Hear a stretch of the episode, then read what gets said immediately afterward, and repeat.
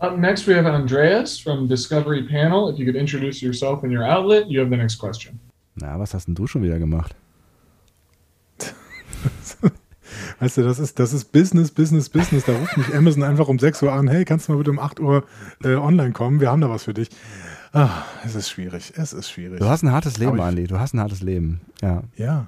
Also musstest, Jet Set. musst, musst, musstest du mit den, mit, den, mit den Stars einer Star Trek-Serie reden, ja? Ich musste schon wieder mit den Stars einer Star Trek-Serie reden. Es ist ein hartes Los, was ich hier gezogen habe. Mann, Mann. Mann, Mann, Mann, Mann, Mann. Ja gut, dann ähm, müssen wir uns ja damit auch beschäftigen, was du da getan hast, ne?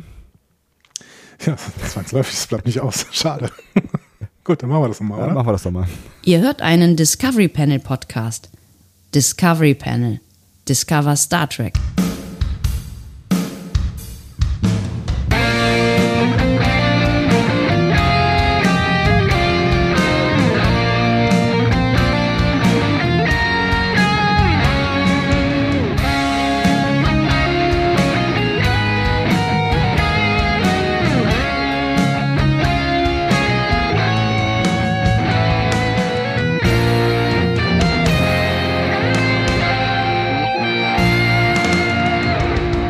Herzlich willkommen. Wir öffnen das Discovery Panel passend, äh, ja, zu was eigentlich genau? Also, es ist noch nicht die erste Folge Lower Decks, wie ihr vielleicht als geübte Discovery Panel Hörerinnen und Hörer denken könntet. Nein, es ist sowas wie eine Vorbereitungsfolge Das, auf das ja, Vorspiel. Das, das Vorspiel, das ist schön. Das ist das Vorspiel und das ist jetzt keine sexuelle ähm, äh, Anspielung, wobei da werden wir auch noch landen, aber das ist ein anderes Thema.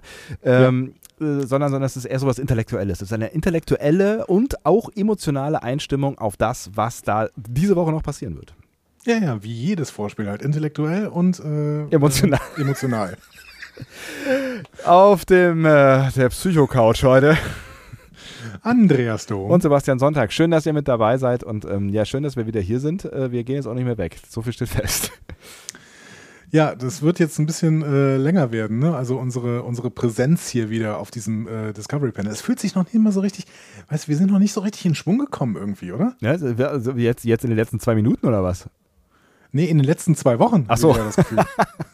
Nee, das stimmt, das stimmt. Jetzt diese eine Folge, die so zwischendurch, also die war schön. Also das war, also vor allen Dingen war es, war es schön, dass wir, dass wir uns gesehen haben und ähm, Ja. ne, so, das, das war, das war also für uns beide, ich weiß nicht, wie, wie ihr das so empfunden habt, aber für uns beide war es echt ein schöner Abend und ähm, ja, aber das hatte noch nicht so richtig viel mit diesem, diesem, diesem Business. Bei dir klingelt irgendwas. Ähm, geh ruhig ran, ist gar kein Problem. Ähm, ist kein Problem, Grüße ja. an Oma. Ähm, das, das hat ja noch nicht so ein bisschen was mit diesem Business zu tun. Oma, es ist 10 Uhr. Stimmt. äh, Tatort läuft vielleicht noch. Ähm, sondern, sondern es, es, es geht ja jetzt quasi erst los. Also ich glaube jetzt, das, das wird so die, die erste Folge sein, wo wir wahrscheinlich auch merken werden, jetzt, ähm, jetzt sind wir wieder drin. Jetzt, jetzt passieren die großen Dinge. Und die großen Dinge passieren ja tatsächlich auch. Ja, tatsächlich. In, ähm, am, am, wann releasen wir diese Folge? Am 10.8.? Heute? Ich, wär- also, keine Ahnung, 22.06 Uhr. Du bist der Optimist von uns beiden. Das wird keine lange Folge, sagst du doch immer. Sag mal. Ja, keine Ahnung. Entweder heute oder morgen oder übermorgen. Auf jeden Fall ähm, am Donnerstag äh, erscheint die erste Folge von der zweiten Staffel Lower Decks äh, am Firmament in den USA und am Freitag auch in Deutschland. Ja, für alle äh, frei verfügbar, die ähm, Ja. Amazon Geld in den Rachen werfen wollen. Ich muss mich jetzt ein bisschen zurückhalten, weil ich die natürlich schon gesehen habe. Mhm. Aber ich werde kein Wort dazu sagen, denn wir sind äh, an dieser Stelle noch ein spoilerfreier Cast. Ja. Ähm, wir werden aber so ein bisschen den Blick nach vorne werfen ähm, und vielleicht auch nochmal einen kleinen Blick zurück und äh, schauen, was wir denn in Lower Decks äh, in der ersten Staffel gesehen haben und was uns in der zweiten Staffel erwartet. Und das werden wir nicht alleine tun. Oder? Also, weiß nicht, hast du jemanden eingeladen? Äh, ich nicht. Nein, natürlich. Nein, du hast ja, du hast, du hast, du hast die, die Stars ja quasi schon äh, getroffen. Letzte Woche war das, oder? Genau, ich hatte letzte Woche die Möglichkeit, tatsächlich mit allen vier HauptdarstellerInnen von Lower Decks zu sprechen. Wobei sprechen ein groß, großes Wort ist. Wir saßen in einem großen Kreis, in einem großen virtuellen Kreis. Ähm, und ich durfte auf jeden Fall eine Frage an äh, alle vier HauptdarstellerInnen richten, beziehungsweise äh, zwei Fragen. Also eine Frage an äh, Noel Wells und Eugene Cordero, die ähm, ähm, ähm, Tandy und ähm, Rutherford Tandy und. Rutherford, genau. Ja. Da kann es fast entfallen, ähm, Tenny und Rutherford spielen, die ganz zauberhaft waren, muss ich an dieser Stelle sagen, aber dazu kann ich später noch mehr sagen. Ja. Und äh, dann auch noch eine Frage an Tawny Newsom und Jack Quaid, die wiederum Mariner und Boimler ver verstimmlichen, könnte man sagen. verstimmlichen, genau, spielen quasi. Ja, genau. Ja, Spiel kann man Ähm, schon so sagen. ne? Das sind, das sind ja, ja. alles, alles durchaus ähm, äh, äh, erfahrene Schauspielerinnen und Schauspieler. Genau. Mehr oder weniger. Und das war ganz großartig, tatsächlich. Ähm, eine sehr, sehr schöne Erfahrung für mich. Ich bin da immer sehr, sehr aufgeregt natürlich, weil ich äh, nicht so gut auf Englisch sprechen kann. Aber diesmal hatten wir tatsächlich einen Videochat Mhm. und äh, das hat es dann für mich ein bisschen einfacher gemacht. Also wenn man den, auch den anderen sieht und äh, sieht auch, wie äh, er oder sie reagiert, dann ist das doch ein bisschen entspannter.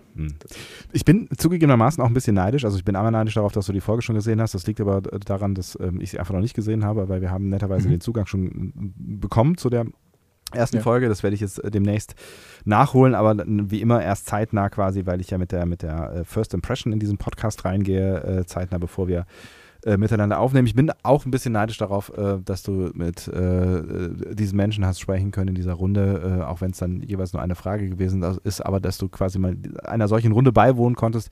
Ich für Mhm. meinen Teil habe ähm, währenddessen ähm, äh, auf einem Campingplatz verweilt, habe, bin, hm, weiß nicht, grammatikalisch schwierig. Du hast, du hast, du hast verweilt. ich habe verweilt auf einem Campingplatz im äh, zeitweise Starkregen und vor allen Dingen ähm, mhm. äh, mit, mit äh, 100% Edge. also ich habe selbst die Nachricht, die, also das kam ja alles, das hast du eben schon angedeutet, das kam ja alles ein bisschen überraschend. Ne? Also es war so, es gab so, so E-Mails mit Andeutungen, es könnte passieren, dass ihr vielleicht eventuell, ihr könntet ja vielleicht dann Mhm. irgendwie und so, Ja. ne? Ja, wissen wir aber noch nicht so genau und dann irgendwie, ah ja, geht. Ähm, in einer halben Stunde, bis gleich. Und ich habe Genau. ich hab diese Nachrichten irgendwie alle erst am nächsten Morgen bekommen oder so, oh Gott, ja. Äh, Ja, ich musste noch ein paar Termine verschieben und ähm, war auch nicht wirklich darauf vorbereitet, hatte mir keine wirklichen Fragen rausgeschrieben. Dann habe ich irgendwie noch relativ lang, äh, also die, die Zeit dazwischen genutzt, um mir irgendwie Fragen äh, auszudenken.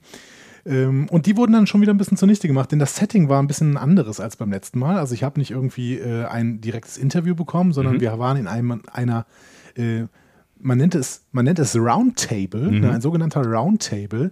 Das heißt, da saßen einfach mehrere JournalistInnen und ich, der so getan hat, als wäre er ein Journalist. Und, ist aber nicht ähm, aufgefallen. Nee, ist überhaupt nicht aufgefallen. Nee, und äh, die äh, JournalistInnen konnten dann auch jeweils irgendwie eine Frage stellen. Ähm, ich habe da auch natürlich mit dem großartigen Anthony, Anthony Pascal zusammengesessen. Äh, eine, eine Legende, eine Star Trek ähm, Journalistenlegende, muss man an dieser Stelle sagen. Der war, so, glaube ich, sogar schon auf mehreren DVDs und hat da irgendwelche ähm, Track-Panels auf DVDs äh, gemacht, die dann irgendwie verkauft worden sind. Ich glaube sogar zu Nemesis oder sowas. Also es ist wirklich ein, ein sehr renommierter Star Trek-Journalist und der war auch dabei. Das hat, äh, fand ich auch schon relativ äh, toll, dass ich mal diese Erfahrung hatte, mit diesen Menschen so indirekt so ein bisschen zusammenzuarbeiten. Ähm, ja, wirklich eine, eine, eine tolle Nummer. Und äh, das Schöne ist tatsächlich, wir haben die Ergebnisse dieses gesamten Roundtables geschickt bekommen und wir erdreisten uns einfach, die komplett abzuspielen, oder? Das, das machen wir einfach so. Wir haben sie in ähm, äh, sinnvolle Einheiten zerstückelt und ähm, arbeiten uns da jetzt vielleicht mal so ein bisschen durch, in der Hoffnung, dass es euch ähnlich interessiert, äh, wie uns es interessiert hat. Ähm, und es gibt auch ja die ein oder andere Erkenntnis so, also über, über das, was möglicherweise passieren wird in Staffel 2, aber auch hier Mhm. nochmal der Hinweis, nicht nur wir sind spoilerfrei, auch äh, die Damen und Herrschaften, die da auf den ähm, Panels oder beziehungsweise in den Roundtables gesessen haben, die sind natürlich auch spoilerfrei unterwegs gewesen. Das heißt, alles, was, was da so in die Zukunft gerichtet geantwortet wurde, bleibt vorsichtig vage, aber nicht uninteressant. Genau. Und das ist auch nochmal für euch sichergestellt von ähm, Amazon und CBS All Access, nee, beziehungsweise wie heißt denn das jetzt? Paramount Plus, genau. Ja, was auch immer. Sky. Ja, Ja, Nenn's wie du willst, ja. Ja, Sky ähm, ist ein ganz anderes Thema. Ich weiß nicht, ob wir darüber heute sprechen sollten, ähm, aber mal sehen. Ja. Ähm, es ist auf jeden Fall nochmal sichergestellt für euch, dass das spoilerfrei ist, äh, denn ähm, diese Interviews sind für uns sofort freigegeben worden, im Gegensatz zu diesen äh, Erkenntnissen, die wir natürlich aus diesen Screenern, also diesen Folgen, die wir schon geschickt bekommen haben. Es ist tatsächlich nicht nur eine Folge, die wir geschickt bekommen haben. Ähm, das ist, äh, das, da dürfen wir noch nicht drüber reden, aber über diese Interviews dürfen wir vollständig reden. Das heißt, es ist für euch gewährleistet, dass da keine Spoiler drin sind, ansonsten hätten sie uns das gar nicht freigegeben. So sieht's aus. Ähm, dann wollen wir doch vielleicht einfach direkt mal äh, in medias res gehen, äh, wie man so schön äh, sagt. Wenn du nicht noch irgendwas vorab sagen, äh, vielleicht, vielleicht kannst du vorab noch so ein bisschen ähm, ähm, die, die Stimmung äh, schildern. Also wenn wir jetzt vielleicht, äh, ich weiß ja nicht, ob, das, ob sich das unterschieden hat, wenn wir jetzt ähm, vielleicht anfangen mit Noel Wells und Eugene Cordero. Ähm, mhm, ja. wie, war, wie war das so, so gefühlt? Also sofern man irgendwie, irgendwie von Atmosphäre reden kann in einem Roundtable, der vollständig digital abgehalten wird? Ähm, ja, also Noel Wells ist äh, die Tandy-Sprecherin mhm. und ähm, ich würde da vielleicht eine ähm, Wendung aufnehmen, die ich letztens im Podcast Drinnies gehört habe, ne, mhm. ne, von äh, Julia äh, Becker und Chris Sommer, ähm, nämlich die Wendung, sie ist ein extrovertierter Introvertierter.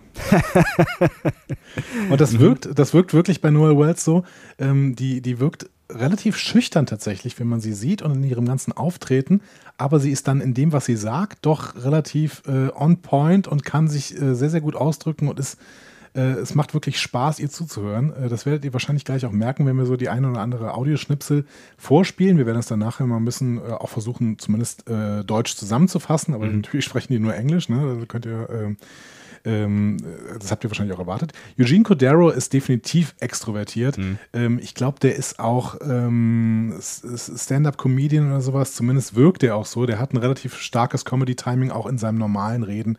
Und der war sehr, sehr gut drauf, sehr, sehr aufgedreht auch. Mhm. Das hat, äh, hat mit beiden sehr, sehr viel Spaß gemacht, muss man sagen. Und man kann schon festhalten, sie sind beide auch durchaus überzeugt von dem, was sie tun oder was sie äh, können oder können das gut ähm, vorspielen im wahrsten Sinne des Wortes, weil das war ähm, äh, Teil einer, äh, einer Frage, die ich irgendwie ganz, ganz interessant fand. Und jetzt, wo du das gerade gesagt hast mit diesem extrovertiert, introvertiert, ich also äh, ja, also den Eindruck, den Eindruck kann man, kann man schon auch irgendwie ähm, bekommen. Also ich verstehe, warum du das sagst, aber Noel Wells hat, da hatte ich das Gefühl, die weiß auch schon, was sie irgendwie kann. So, ne? Also die ja. Ähm, ja. Hat, obwohl sie noch relativ jung ist, äh, schon ein ganz gutes Gefühl für ihre Fähigkeiten. Und das ist zum Beispiel äh, Comedy. Und ähm, da haben sie so ein bisschen drüber geredet, ähm, als es um die äh, Frage äh, ging, ob sie glauben, dass Anfänger oder Anfängerinnen äh, am Ende doch irgendwie das Ruder rumreißen können, weil das ist ja so ein bisschen so äh, die Geschichte oder der, der Plot jetzt auch in der ersten Season gewesen, ne, dass es ja eigentlich die, ne, die Lower Decks sind, die eigentlich nicht die, die große mhm. Erfahrung haben, die ähm, nicht auf 30 Jahre äh, Karriere zurückgucken äh, können, ähm, dass es am Ende trotzdem die sind, die dann doch irgendwie ganz gut vorbereitet sind durch die Ausbildung oder dass sie dann in dem Moment, wo es drauf ankommt, doch die richtigen äh, Dinge tun. Und ähm, ja, die Frage war, ob Sie an solche Menschen äh, glauben, ne? also quasi Anfänger, die am Ende dann doch irgendwie das Ruder rumreißen und ähm, das haben Sie geantwortet. Great question. Um, I mean, I think we both do because we're both actors. I mean, you know, you you walk into something and they think that, you know, they go, "Oh, can you do this?" and you go, "Yeah, I can do this." And then it's all about them believing that you can or can't. And then you do your homework. And I think, you know, for instance, the two of our, our characters are characters on the show on Lower Decks who have done all of their homework. So they know what to do and just need the opportunity to do it. Of course, personality traits make them a little shy at times or, you know, overly enthusiastic to do it. Um, but either way, they know how to do it as far as, you know, how I feel um, and the relationship to, you know, feeling like I can do it and you know being stressed out about it. Maybe I'm cocky. Am I cocky? No, no, no. I also think that people have a perspective, like you know, like a perspective on actors being a very specific way.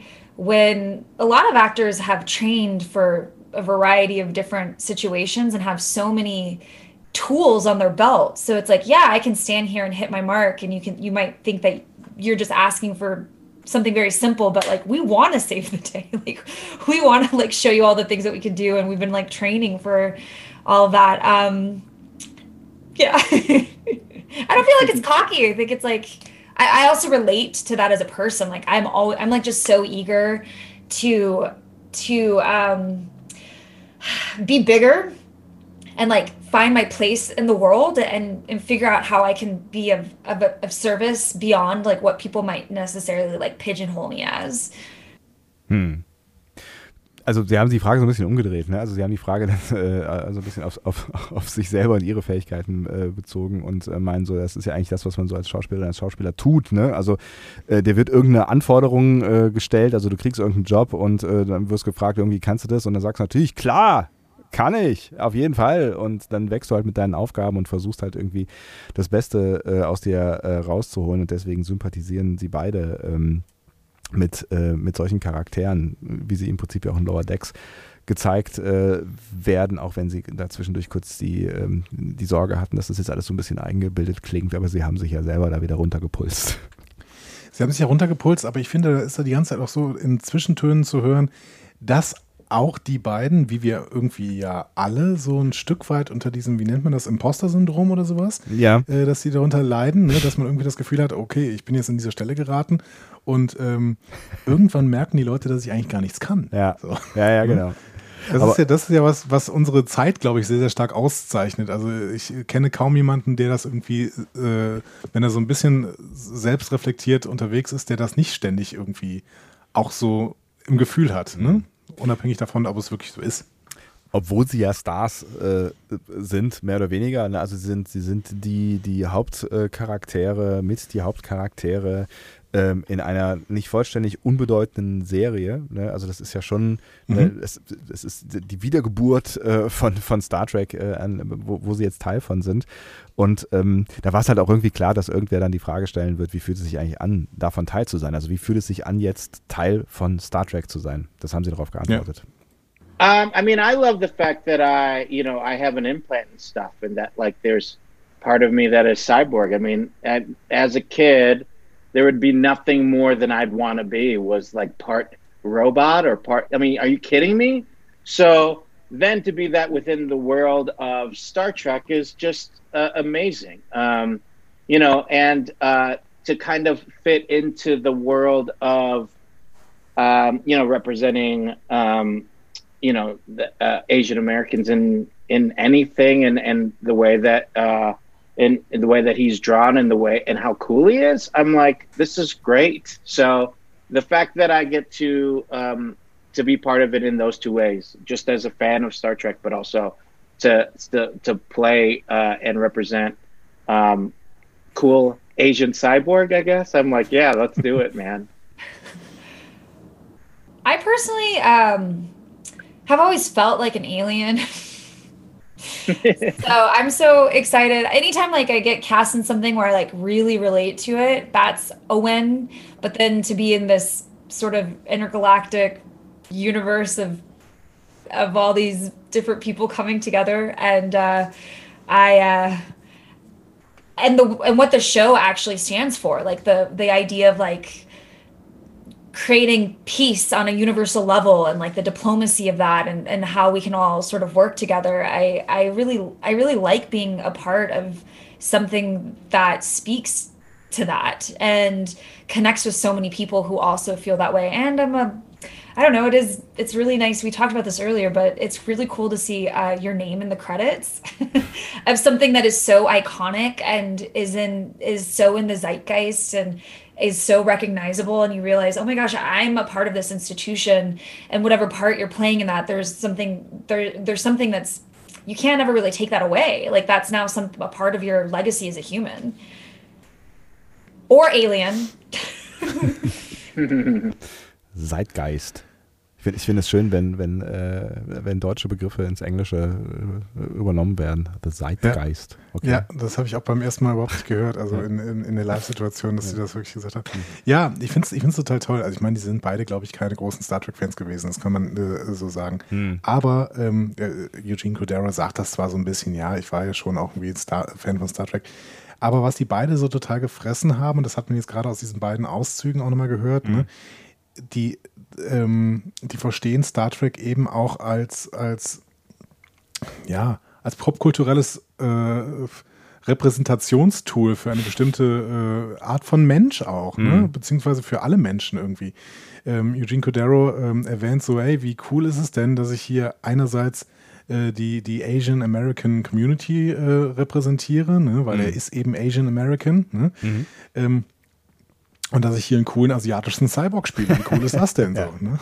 Und Noah Wells, Noel Wells äh, sagt, äh, genau, das, sagt sowas ähnliches. Ne? Es ist, es ist so, das wäre so meine Antwort gewesen, ne? Irgendwie so, ne? dieses, dieses Gefühl für die Welt, die Star Trek halt, ähm, oder für die Star Trek halt steht, ne? Also mit, mit allem drum und dran, mit, mit Diplomatie, mit Menschlichkeit, mit ähm, einem, einem, einem friedlichen äh, Zusammenleben, also all den Werten im Prinzip, die wir auch immer wieder ähm, hochhalten, ne? die, äh, die wir an Star Trek, äh, also vor allen Dingen wir zwei, ihr vielleicht auch, an Star Trek auch wirklich mögen und schätzen. Und ich glaube, das ist ja, Ja. auch das, ähm, das was, was, was viele daran irgendwie ähm, mögen, äh, unabhängig davon, ob die jetzt eine Folge cool oder nicht cool ist. So, ne?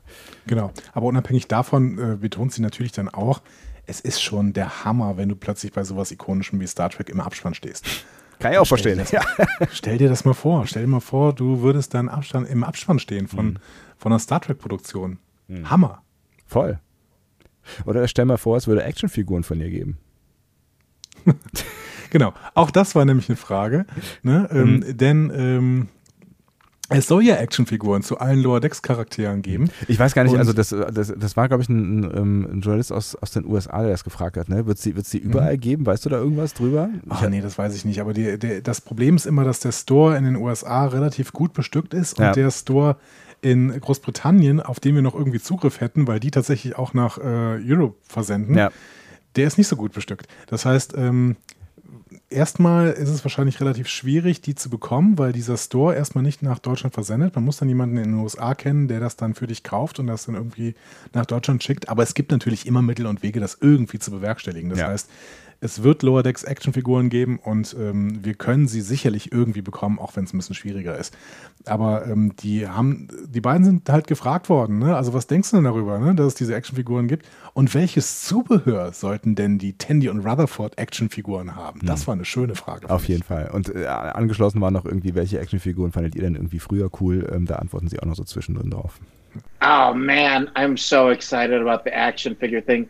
Um, I have in the past been in one, but it was like not even close to looking like me. I was almost offended. Um, and it was like it was like a Kong Skull Island like group of, of soldiers, and I'm like, that's me. I hate this. Uh, but I think for Rutherford, man, what does he want? I think give me anything, man. I'm like, I, think, uh, I think the implant is going to be so cool. I hope it lights up. I hope there's a button on the back so that you can see it light up. If that's the case on it, I'd be stoked. Um, other than that, I'm probably going to line this whole wall with a million of them, and everybody else's. So, because I want like, I want like a Shax one too. Yeah, I don't think I've ever done anything that has had an actual action figure, but just like knowing that when I was a kid, you know, playing with action figures, I just hope that Tindy is like very versatile. Like you can make her dance and stuff. like I hope she can. I hope it's not like really stiff, but I hope she like Yeah. got a lot of articulation. Yeah, no, I want I want Rutherford to be like a wrestling buddy where it's just one big piece of rubber that is immovable. Oh, great.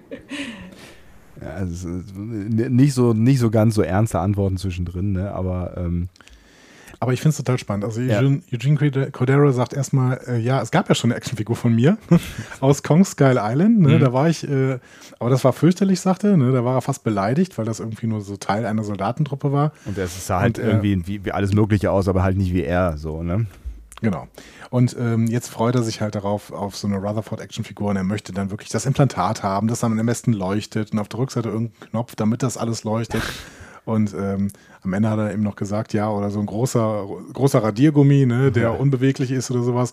Und das war dann die Reaktion darauf, dass Noel Wells möchte, dass ihre Actionfigur sehr beweglich ist, dass man sie zum Tanzen bringen kann. So. Ja, ach, wäre das schön. Naja, wie auch immer. Es ist, ist schon irgendwie eine komische Vorstellung, ne, wenn man darüber spricht, wie die eigene Actionfigur, also die Actionfigur eines Charakters, den man verkörpert, ähm, aussehen soll. Aber Wie sieht denn deine Actionfigur aus? Ach du, ähm, Klischees sind das ja immer, ne? Aber ich überlege gerade, was sind denn, was sind denn wohl meine Klischees? Ich habe letztens äh, hier. Du hast Äh, immer ein Mikrofon genau, Gesicht. genau, das wollte ich gerade sagen. Ich habe jetzt irgendwie die Tage ähm, äh, hier für äh, unseren Schwestern-Podcast Quarks Daily ein Gespräch. genau. äh, ein Gespräch Einer unserer Schwestern-Podcasts. Einer unserer Schwe Schwestern-Podcasts. Ähm, ein Gespräch geführt äh, darüber, wie. Ähm, wie, wie Frühzeitmenschen, also, vor, also Menschen, die vor, also unsere früheren Entwicklungsstadien zeigen quasi, ja. Äh, Frühzeitmenschen, Mhm, glaube ich, sag mal, wie die so dargestellt werden in den Museen und ähm, wie viel, wie viel Klischee da jetzt eigentlich am Start ist oder wie viel das ja so mit aktuellen wissenschaftlichen ähm, Erkenntnissen zu tun hat und äh, das ist sehr durchmischt. Also es gibt wirklich äh, sehr klischeebehaftete, ähm, also gerade so von Neandertalern, ne, ähm, gibt es, äh, die ja gar nicht so, so richtigen Vorfahren sind, aber ne, gibt es sehr äh, klischeebehaftete Keulen, ähm, doofer Blick, so, ne, so Inszenierungen, Ja. wo, wo man die Ja. irgendwie so sieht. Und dann haben wir darüber nachgedacht, was dann wohl dann irgendwie in 40.000 Jahren, äh, wie, wie Menschen uns dann quasi äh, darstellen in Natur, Naturkundemuseen und ähm, er meinte der Kollege auch, ja, äh, du natürlich dann halt irgendwie mit dem Mikro vorm Gesicht die ganze Zeit und unterbrochen auch unter der Dusche. Also insofern, ähm, ja, das scheint Und Gesetz stehen, zu vor, sein. stehen mit dem Handy vor einem brennenden Wald oder so. Ja, genau. oh Gott, bitter. Ähm, genau, also das, das wäre dann wohl meine, äh, mein Special Move. Ich kann ja wahrscheinlich auch ganz, ganz viele Sachen sagen per Knopfdruck. Anmoderation. Auf dem Panel heute. Ja. ähm, genau. Ich kann nur antworten. Ähm, Ja. So, ich weiß jetzt nicht genau, wo du bist, weil du eine ganz andere Ordnung hast als ich hier, aber das ist überhaupt kein Problem. Deswegen, ähm, äh, Ich habe ich hab mal so eine die nächste ich, Frage, die ich, du hast. ich habe mal so eine so eine so ein, so ein Flow quasi, eine, so eine Flow-Ordnung gemacht. Also ich bin jetzt nicht in Okay. der Reihenfolge des Interviews äh, vorgegangen, sondern ähm, so in so einer so einer intuitiven. Ähm, das das Mhm. macht es für dich natürlich äh, schwierig, da anzudocken. Kein Problem. Haben wir lange nicht mehr gesagt, ne? Ja. Aber das war jetzt auch eigentlich so ein bisschen so der Teil, ähm, wo es eher so um die Metaebene ging, also eher so um die, die beiden Schauspielerinnen und Schauspieler, so, ne? Ähm, wir können ja jetzt mal so ein bisschen reindiven in äh, die Figuren, in die Charaktere, die die beiden ähm, darstellen, äh, weil da gab es auch ein paar ganz interessante äh, Fragen, also wie es weitergehen wird, wie sie sich sehen, also ihre Charaktere, was so zwischen allen möglichen Figuren so passieren könnte oder nicht äh, passieren kann, äh, bis hin zu ähm, Lebensmittelvorlieben. Ähm, aber die sparen wir uns vielleicht äh, noch äh, auf. Also vielleicht starten wir mit so einer, so einer Basic-Frage, was ähm, die beiden Charaktere, also Tanny und Rutherford, angeht. Äh, und das war die nach dem größten Unterschied zwischen ihren Figuren. Also es Mhm. wurden sie gefragt, was sie denn denken, was der größte Unterschied ist zwischen äh, Tandy und Rutherford, was ich ehrlich gesagt keine so richtig einfache Frage finde. Um, I mean, I feel like the biggest difference between them is uh, like as as excited as they are. I think it's just how they approach other people. I think that there is, you know, um, there's a positivity that they have with each other. But if you watch them interact with, let's say, Marinere or even the captain, I think that they have a very different kind of uh, way in to a conversation. I think Rutherford comes in with a very much not cocky but confident that he knows how to do everything that he's doing um, or can uh, and then it's just it's just the mentality of if they believe he could or not and i think that is a different kind of approach than like uh, like the way that Tendi walks into a room let's say at this point as far as we know Yeah, he walks into a room more of a people pleaser. Can I sh- can I show you that I can do this? Wh- Which is you know like a little bit. It's not as confident actually. Um, whereas with Rutherford, she's able to be, I think, more of her truer, confident self because she is somebody who who sees her.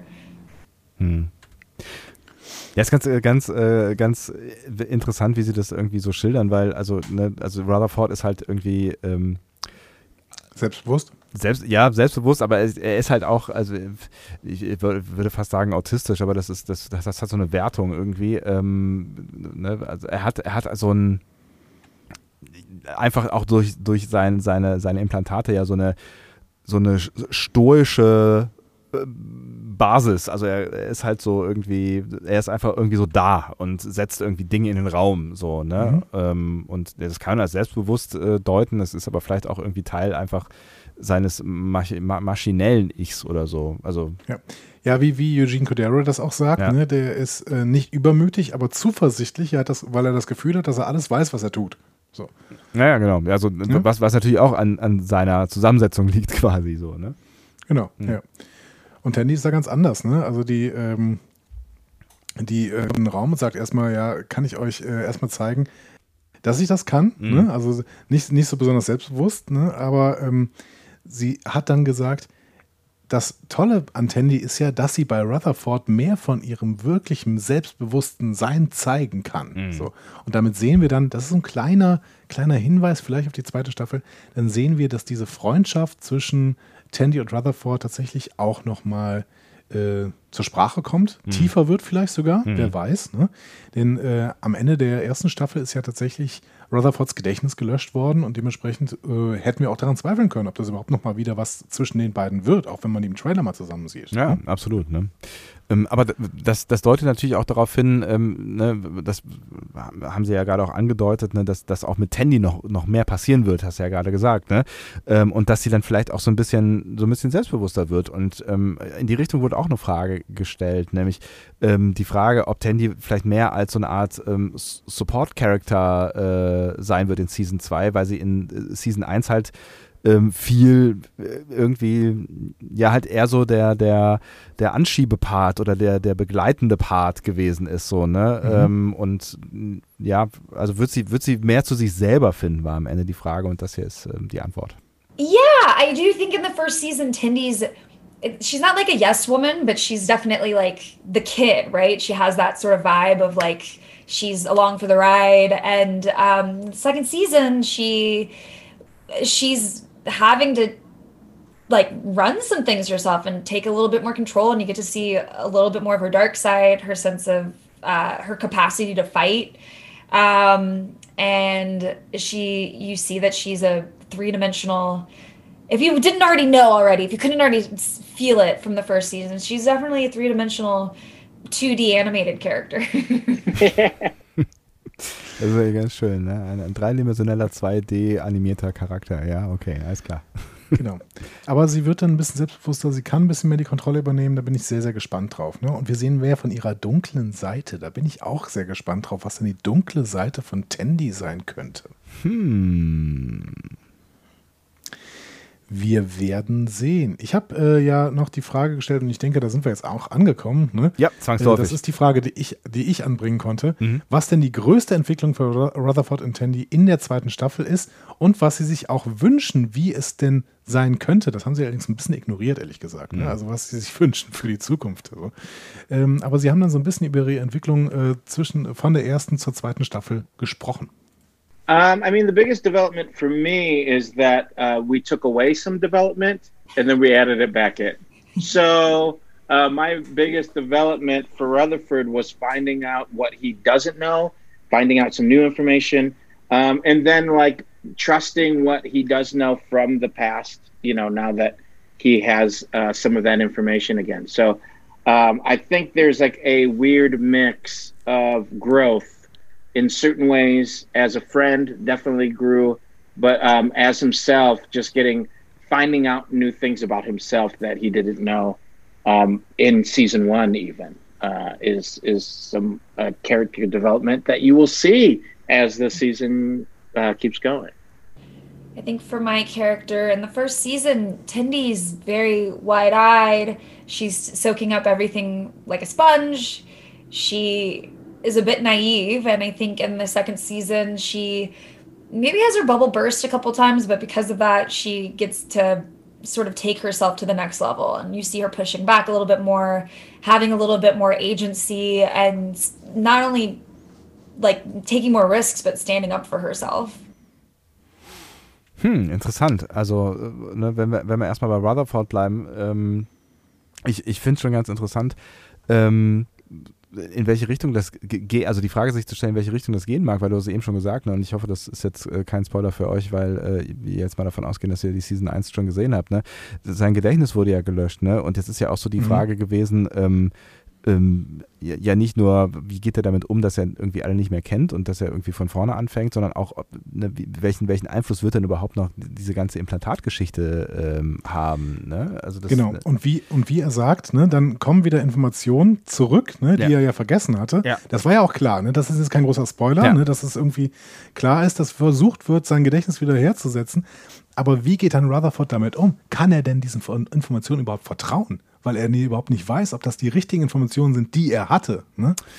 Ähm, und das ist eine total spannende Frage irgendwie. Ne? Also wenn dir dein Gedächtnis wiederhergestellt wird, das ja aber äh, eben mich mechanisch, schwieriges Wort für einen Rheinländer, aber mechanisch. Äh, dass er irgendwie in diesem Implantat gespeichert war, kannst du dann wirklich deine Erinnerungen trauen. So. Es ist also es ist, es ist, es ist ja. quasi richtig ernsthafter Stoff im Prinzip. Ne? Also das ist ähm, Genau. Finde ich schon spannend. Und, und er sagt, daran wächst auch Rutherford. Ne? Und äh, wächst als Freund, er wächst über sich hinaus und äh, erfährt über sich äh, Dinge, die er auch in der ersten Staffel noch nicht wusste. Mhm. Bei Tandy, das hatten wir ja so ein bisschen eben in der anderen Frage auch schon angespielt. Ähm, die, die war in der ersten Staffel sehr, sehr naiv, hat alles aufgesaugt, ne, läuft durch die Cerritos und sagt, boah, das ist toll und das ist toll und das ist toll. so, ne? Ja. Und ähm, sie sagt, da platzt ein bisschen was in der zweiten Staffel. Ne? Mhm. Und sie kann sich damit irgendwie selbst auf die nächste Stufe bringen ähm, und bekommt dabei auch mehr Handlungsspielraum, kann mehr Risiken eingehen, äh, aber auch für sich selbst mehr einstehen. Das heißt, da ist wirklich eine, eine, eine, eine wirkliche Entwicklung im Charakter, wird da gezeigt werden in Season 2, Hm. sagt Noah Wells. Und äh, im Prinzip kann man da auch gleich noch eine, eine, weitere Frage anschließen, die dann auch genau mit diesen beiden Aspekten irgendwie äh, zu tun hat, die vielleicht auch charaktergebend sind für diese äh, beiden Figuren, nämlich einmal halt diese, diese, diese Erweiterung, also die, ähm, die Cyborg, den, der Cyborg-Anteil äh, quasi von Rutherford und äh, Tandys äh, Herkunft, nämlich, also sie ist ja eine Ryan, ne? Und äh, musste Mhm. ich eben schon bei Darkseid dran denken, irgendwie, vielleicht ist das ja auch irgendwie damit äh, verknüpft. Ne? Und äh, da hat ein, ein, äh, eine Kollegin, ein Kollege, ich weiß nicht mehr genau, die Frage gestellt, werden wir äh, mehr von diesen ähm, äh, Moods sehen? Also ne, er hatte ja diese, diese, diese verschiedenen Modi quasi, die er durchgehen Mhm. konnte, je nachdem, ob er äh, gerade witzig oder ambitioniert oder was auch immer sein wollte. Ähm, das war der erste Teil der Frage. Also wird es das noch geben und wird es da, wird's da mehr geben bei Rutherford? Und äh, wie viel Orion sehen wir denn möglicherweise bei Tandy? Das haben sie geantwortet. Uh, in this season, uh, you're going to get more modes of Rutherford as like a person, uh, not so much as the implant. We're not going to like go through him as much, but he's he's figuring out things for himself as well as um, what happened to him and trying to figure out those things. So we get more into Rutherford, but it's more about what he is as a person than it is about like which ways he can play. I mean, honestly, uh, when we were doing the mode stuff, that was so fun to be able to play with all of them. So um, I um, there was one that we did for a while that was kind of Shakespearean that I loved, which I hope comes back to a certain extent, like for a whole episode. Um, but I uh, I doubt that will because I think I was doing a lot of uh, yelling "thou" for no reason, like it wasn't even in the script. And they're like, "You don't have to say that." I'm like, "I think I do." Uh, with Tindy, um, you know, I think we see her as this like very nice, naive sort of character, and you just assume she doesn't, you know, that she's like just fresh from some really nice place, like because of the way that her personality is. But I do think we get to see a little bit more of what she has going on underneath her, and that she has a lot more levels. And though maybe her main personality is this bright-eyed um, easily excitable really friendly person that she that's she's not one dimensional she she does have a backstory. She does come from a very specific place. And it makes her she has different tools of her personality that she's going to get to pull out that are kind of i don't mean to like you know pigeonhole her or anything but it's kind of hot. It's hot when you see you're like we just okay, talked about we just talked about sexual tension and then you're saying how hot she is. Well you know what? Rutherford's hot too. And i think that his toy i think his toy is going to be the hottest toy you'll ever see. He d- he has like a 10 pack. Like he's like yeah. Yeah. He's like got so he's got more muscles than like are normal Okay, in das Thema werden wir gleich nochmal äh, einsteigen. Also das, ihr merkt schon, da gab es noch eine andere Frage zu, äh, was, Ja. was die sexuelle äh, Spannung angeht. Ähm, aber äh, Genau. ja, offensichtlich sind sich äh, beide einig, Tandy und Rutherford sind heiß. Gehen wir aber nochmal gerade auf die Modi von Rutherfords Implantat äh, zurück. Mhm. Da werden wir eher nicht mehr so viel dazu sehen, weil ähm, die Szenen, die Rutherford damit gespielt hat, die hat er wohl ein bisschen überzogen, sagt er. Ne? Also er Ja. hat dann irgendwie sehr, sehr Shakespearean gespielt und die ganze Zeit Thou geschrien und das war wohl nicht im Drehbuch und deswegen haben sie gesagt, naja, das muss, müssen wir jetzt nicht nochmal machen. Ähm, aber er sagt, es gibt mehr Modi von Rutherford als Person. Ne? Also wir sehen verschiedene Facetten von ihm als Person, könnte man das übersetzen und das finde ich natürlich auch eine, eine sehr, sehr spannende Entwicklung. Weil Rutherford ist uns als Person eigentlich noch nicht so richtig näher gebracht worden. Ne? Da ist Nee. ganz, ganz viel Implantat und ganz, ganz viel, was macht das Implantat mit ihm? Ja. Aber was ist denn eigentlich der Typ, der drunter? Ne? Und ich glaube, das ist so ein bisschen auch der Tenor, äh, habe ich so das Gefühl. Ähm, das, das, das merkt ihr vielleicht auch gleich noch, wenn wir noch die anderen Interviews ähm, oder die anderen, äh, das andere Interview noch mit reinholen. Ähm, es wird so ein bisschen deeper, habe ich so das Gefühl. Ne? Also das, das was, was, Mhm. ähm, was das- Character Building oder das Character Development angeht, also es wird ein bisschen vielschichtiger und das ist ja auch das, was Noel Wells gerade gesagt hat über Tandy ähm, und was sie eben ja auch schon angedeutet hat, ne, mit diesem äh, 3D-Charakter. Ne? Also es wird, wird mehr Vorgeschichte geben, es wird ähm, irgendwie alles, alles so, so, so, so ein bisschen mehr äh, so ein bisschen mehr vielschichtig, äh, was, was Tandy äh, ausmacht. Und das klingt in meinen Ohren tatsächlich ziemlich spannend. Ja, voll. Mhm. Also ich, ich, ich freue mich total drauf. Ähm, ja, also wir werden sehen. Ich, ich, ich weiß nicht genau, ob äh, Noel Wells jetzt wirklich was mit Orionness anfangen konnte, Hm. ehrlich gesagt. Ja. Ne? Aber sie betont dann halt, ja, aber sie, ich, Tandy ist halt nicht eindimensional. Ne? Sie hat eine Vorgeschichte, sie kommt von einem ganz bestimmten Ort, sie hat verschiedene Werkzeuge in ihrer Persönlichkeit, die sie rausholen wird. Ähm, ja, Ja. ich bin sehr, sehr gespannt. Ob die jetzt äh, tatsächlich nochmal eine, eine Orion-Tänzerin wie in Toss wird oder sowas. Bleibt mal abzuwarten, aber wir werden sehen.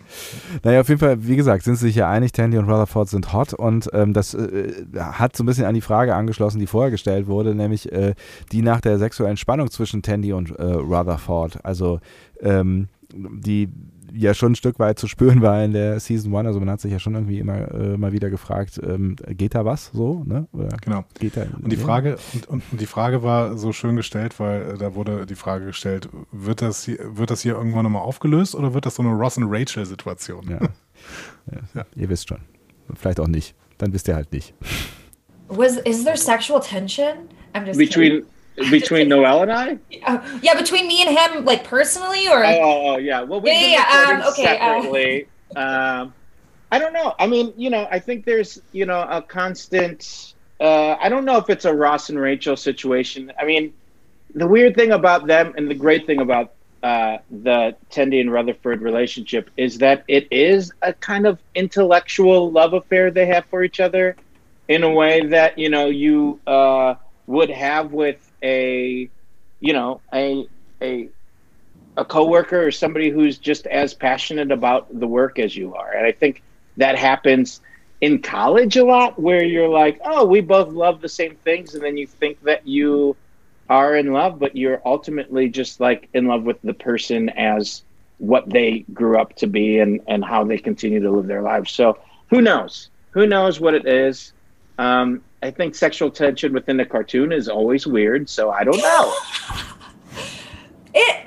That's funny. I mean, there's a lot of sexual tension in lower decks, and I just, I don't know how HR would uh would uh recommend them navigate that, but uh, Yeah. but you're right. It is interesting to have sexual tension with animated characters. Sure. You're, you're right. That is interesting. Um, but it is there, and we're not It denying is there. That it is Yeah. not a big part of their the possi What it does is there's a lot of possibilities. I guess is what we're Listen, people out there ha- have drawn it themselves, and we'll let them keep doing it.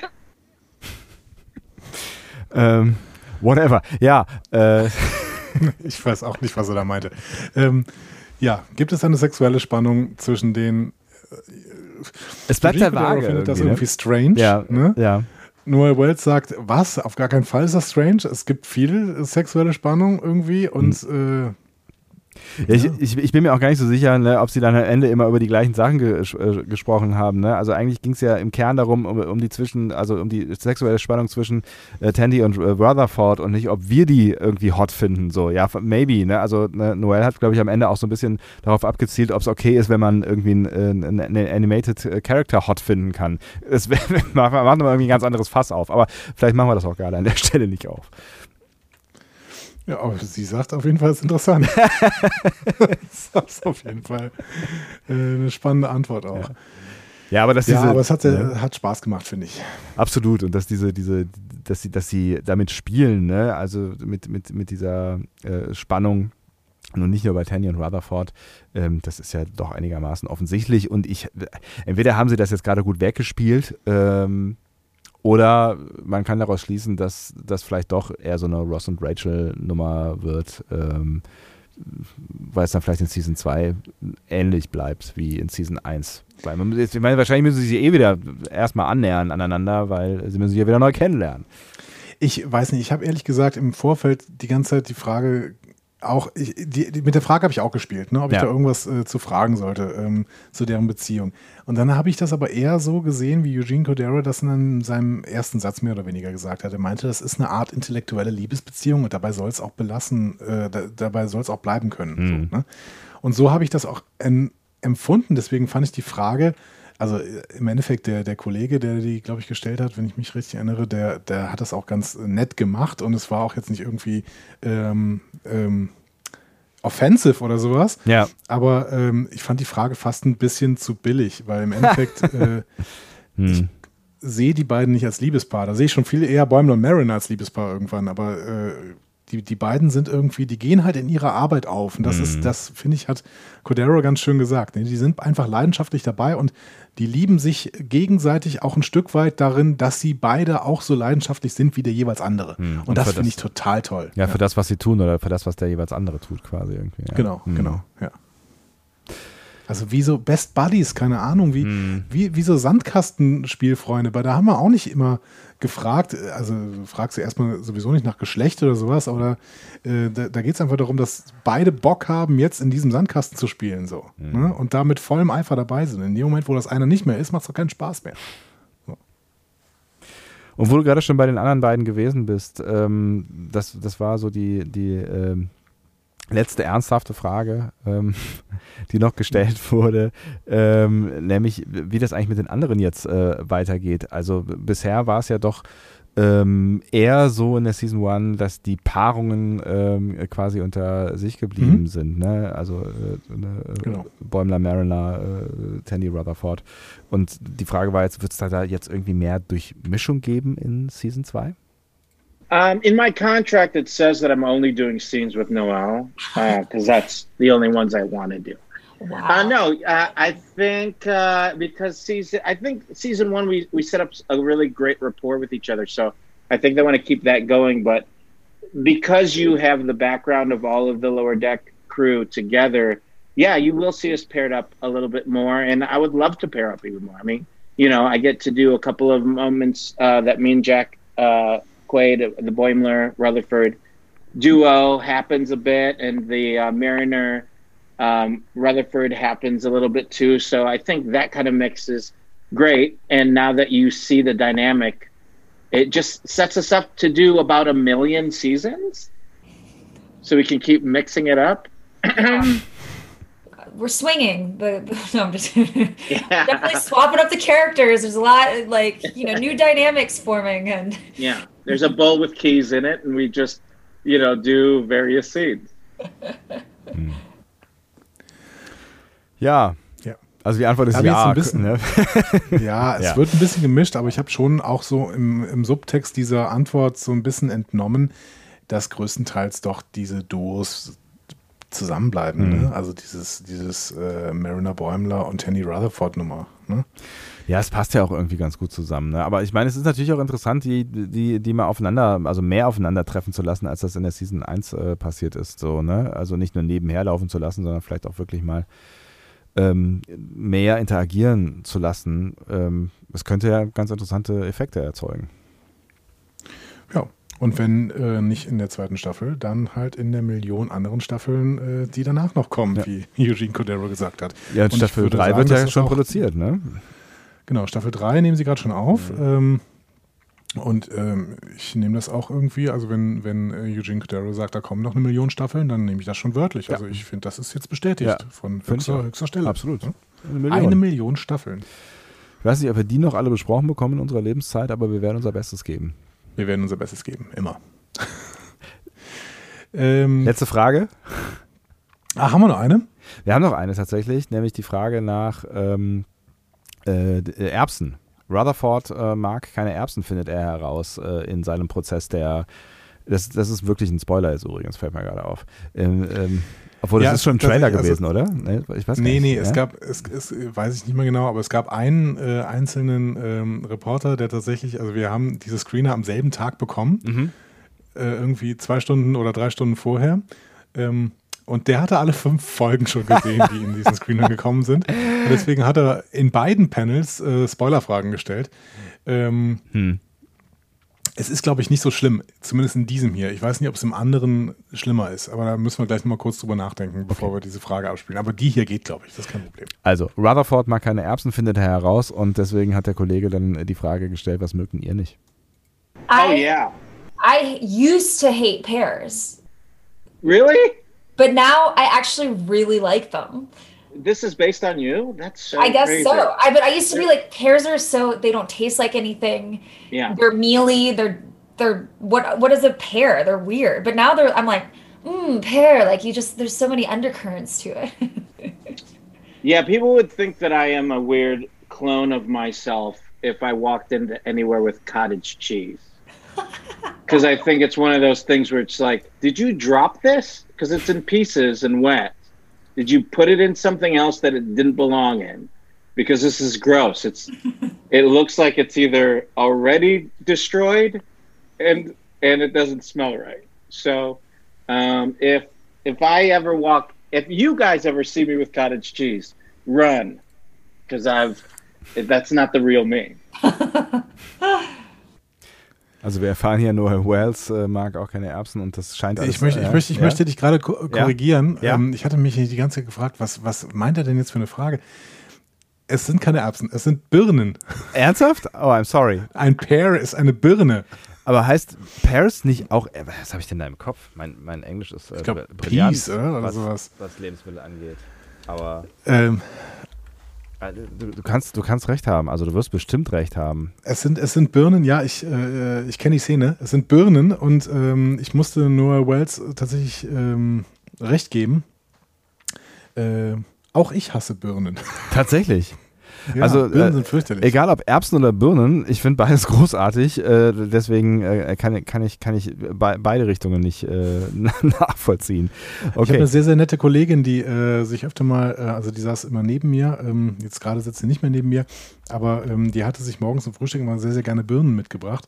Und ich musste mich dann wirklich wegsetzen, weil ich diesen Geruch auch gerade morgens, wenn ich gerade einen Kaffee irgendwie in der Hand habe, dann noch irgendwie diesen Birnengeruch neben mir zu haben, das ist richtig eklig. Also, ähm, nee, geht gar nicht. Finde ich gut. Finde ich gut. Aber du hast recht, es sind Peace. Ich habe das äh, falsch im Kopf gehabt. I'm sorry for that. Ähm, aber wir haben, äh, wir haben äh, noch davon erfahren, äh, dass das, äh, wie, wie war das? Ähm, wenn ihr, Hüttenkäse. G- Genau, Cot- Cottage äh, Keys, äh, Cheese ist Hüttenkäse, aber ähm, äh, Eugene Cordero hat gesagt, wenn ihr mich äh, mit Hüttenkäse irgendwo seht, dann lauft, weil ich bin ein Klon. dann, weil er mag das, das, äh, das nasse, wabbelige, zerstückelte Zeug äh, auf gar keinen Fall. Kann ich auch nicht nachvollziehen. Ich finde Hüttenkäse eigentlich ganz geil. Ja, den mag ich auch sehr, sehr gern. Das waren vielleicht die Also, wichtigsten Erkenntnisse. Ich, ich stimme äh, Noel Wells äh, hundertprozentig zu und Eugene Cordero, äh, du hast keine Ahnung von gutem Geschmack. Aber hey, Wie gesagt, das waren die, die wirklich wichtigen Erkenntnisse aus diesem äh, Interview. und dann kommen wir zu den beiden, die vielleicht noch ein bisschen mehr Star sind, ne? Das könnte man sagen. Obwohl, eigentlich sind sie alle vier Stars, ne? Aber vielleicht sind die beiden dann doch irgendwie die Ja. Hauptfiguren dieser Serie. Irgendwie oder? schon, ne? Also ich habe auch so ein bisschen das Gefühl, das sind irgendwie, ja, irgendwie, irgendwie sind sie schon, ne? Es waren Tony Newsom und Jack Wade. Mhm. Und das war ein äh, sehr, sehr spannendes Panel, weil Tony Newsom unglaublich selbstbewusst und stark und ähm, äh, ausdrucksstark ist und wow, also die, ähm, die ist krass. Mhm. Also die ist wirklich krass und gut und ähm, ja. Ich kann, äh, ihr werdet das gleich hören, die spricht unglaublich gut, sie ist schnell, sie ist äh, witzig. Sie ist elaboriert. Ja, ja witzig, genau. Ja. Ähm, die, kann, die kann auch Comedy. Ich glaube, sie macht auch selber Comedy, wenn ich mich richtig erinnere. Und Jack Quaid ist ein bisschen, also Jack Quaid ist der Bäumler-Darsteller. Mhm. Ähm, der ist ein bisschen, er wirkt ein bisschen unsicherer. Ich glaube, das ist er auch nicht aber ähm, er wirkt so ein bisschen unsicherer. Und ähm, ich hatte vorher schon eine Mail bekommen, dass die beiden auf jeden Fall zusammen Interviews machen und die anderen eventuell aber auch Einzelinterviews. Ähm, da hatte ich so ein bisschen das Gefühl, okay, äh, muss, muss Tony Newsom jetzt äh, Jack Quaid an die Hand nehmen oder sowas? Und es wirkte dann auch so ein bisschen so. Ich glaube, es war aber auch einfach nur, weil die beiden halt ein Duo in Lower Decks sind. Und ähm, der kann auch sehr, sehr gut reden und er äh, be beantwortet auch jede Frage, aber Tony Newsom spielt ihn natürlich völlig an die Wand in diesem Interview, weil sie, weil sie so krass ist. So. Abgesehen davon, dass sie die deutlich bessere Tonqualität hat, aber das ist, ähm, das ist ist halt das, so. Ja. Das ist ein anderes Ding. Also ja. man, muss, äh, man mhm. muss dann natürlich auch sagen, äh, der amerikanische Podcast-Markt, die sind äh, auch völlig schmerzfrei. also, es ist, also es ist wirklich völlig egal.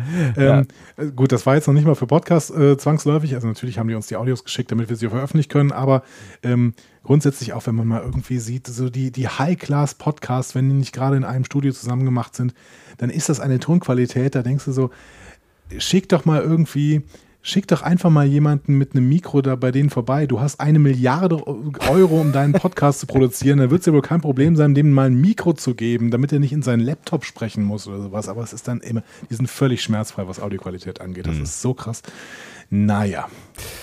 Aber gut, die Unterschiede werdet ihr jetzt gleich hören. Ich hoffe, ihr versteht trotzdem äh, alles äh, soweit. Aber auch hier werden wir jetzt nochmal irgendwie grob ähm, versuchen zusammenzufassen ähm, was die Damen und Herrschaften sagen. Ähm, wollen wir jetzt irgendwie mal nach deiner gefühlten Reihenfolge vorgehen oder? Ähm ja, ich hätte jetzt einfach die, die Reihenfolge genommen, die das Interview auch hatte, ne? ja. Ähm, weil, weil die, die ja teilweise auch so auf sich selbst reagieren. Ja. Und äh, da war die erste Frage tatsächlich, ähm, was ist neu für Lower Decks in der zweiten Staffel? Also eine ganz, ganz schlichte Frage irgendwie. Ähm, ja, aber auch wahrscheinlich die relevanteste Frage. Irgendwie. Ja, irgendwie schon. For Mariner, the biggest difference in season two, obviously, we know at the end of season one, she's now working with Admiral or uh, Captain Freeman, and uh, it's not great for either of them. I can tell you that they don't they don't love it. So ha- not having the anonymity, not having like the kind of her little secret of being the captain's daughter, puts all of her stuff on blast. She has to do all of her sneaky little side missions in full view of the rest of the crew and the captain. So that's rough for the show overall, Jack and I were actually just texting about this. We just watched episodes one through five, or two, yeah, one through five of season two, and we feel like the show is so. It was confident last year, but this year it's just like it's so sure of itself. It's so sure of its sense of humor. I feel like all of us, all the performances, all the writing, were like, yes, we know this is funny. We know this is great Star Trek, and there's no, there's like zero apologies for it, zero f's given, and I love it. Yeah, no, I, I I love it too, and it's just yeah, not that we weren't confident last season, like you said, but this season we got all the setup out of the way. You know, we don't have to set up the world and the ship and all that. You know these characters, and we just take you to insane places. And for for Boimler this season, he's he's still on the Titan. Um, you know, the Titan is a really important ship, whereas the Cerritos isn't as much uh, to Starfleet. So the Titan is going on high stakes missions. Uh, we're fighting the Packlets, and uh, Boimler is a little bit out of his depth uh, this season. You know, he's a, he's book smart. He's not really that great on. Uh, he's not really that great thinking on his feet, and that's something he has to do a lot on the Titan. So there's a little bit of be careful what you wish for happening. And uh, yeah, we've both seen five episodes of the new season. I can't wait for you guys to check it out. It's I, I love it so much. Ja, äh, die Frage meinte ich übrigens gar nicht, meinte die andere, aber das ist völlig egal, weil ähm, hier erzählt hm. hier erzählt Donny Newsom auch äh, schon sehr, sehr schöne Sachen, nämlich ähm, die, die setzen beide natürlich mit ihren Antworten da an, wo wir am Ende der ersten Staffel gewesen sind. Mhm. Ne? Äh, Tony Newsom sagt, ja, ich bin jetzt hier diejenige, die mit meiner Mutter zusammenarbeitet, mit Captain Freeman. Ne? Also Mariner ist diejenige, die mit Captain Freeman zusammenarbeitet. Und das ist ganz schön schwierig, denn die Anonymität der Lower Decks ist weg. Ne? Das heißt, sie muss dieselben Sachen machen, die sie vorher machte, aber jetzt mitten auf dem Präsentierteller äh, der, der, der Crew. Ne? Alle sehen die jetzt. So.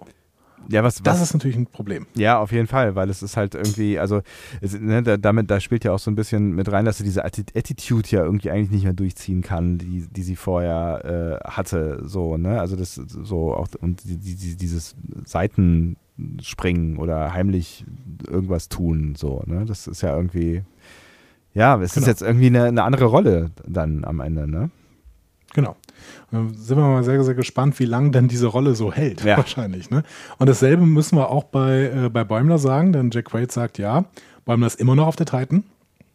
Und die Titan ist ein wichtiges Schiff, das ist nicht wie die Cerritos. Ne? Die Titan geht auf äh, High- High-Class-Missions, ne, sagt er irgendwie. Ja.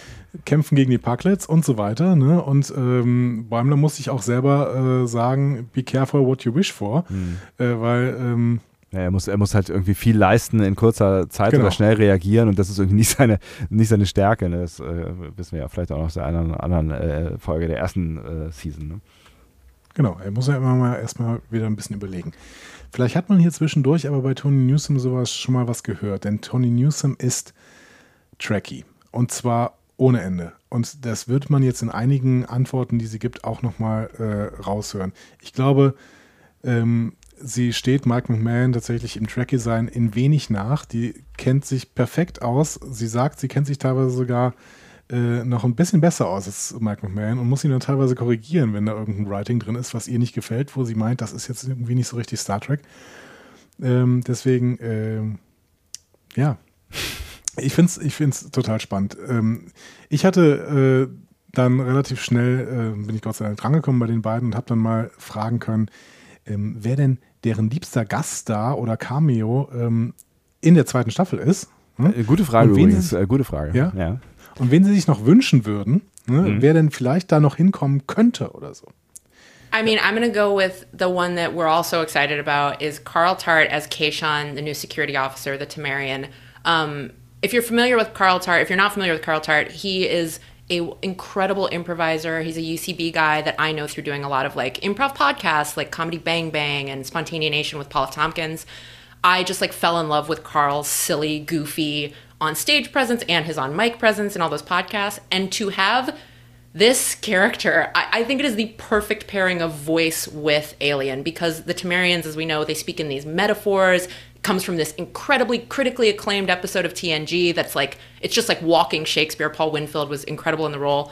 And to have a goofy weirdo like Carl, just a goofy dude saying these uh, i think it's perfect and it's i think it's an exact uh, example of what lower decks does so well it takes the thing we all love it puts a weirdo behind the mic to bring it to life and expose what's kind of funny about it so i i'm so excited for carl to join the world he's incredible in the show. It, it's it's it's insane. Uh, I am. I mean, I agree with Tani, but I'll, I'll add. I'm excited for Jonathan Frakes to return. Uh, I love this this version of Riker that we haven't really seen before, where he gets to be a little nuttier and a little bit more jazzy. I'm going to say is the word. yeah um, uh, it's it's really great. He was amazing in our season one finale, and he's great in this. And he actually spoiled the season one finale for me. I met him uh, in a at a convention, and he basically told me like, "You're gonna come work with me on my ship." Like I had no idea he, he was gonna be a part of the show. I had no idea where where Boimler was headed.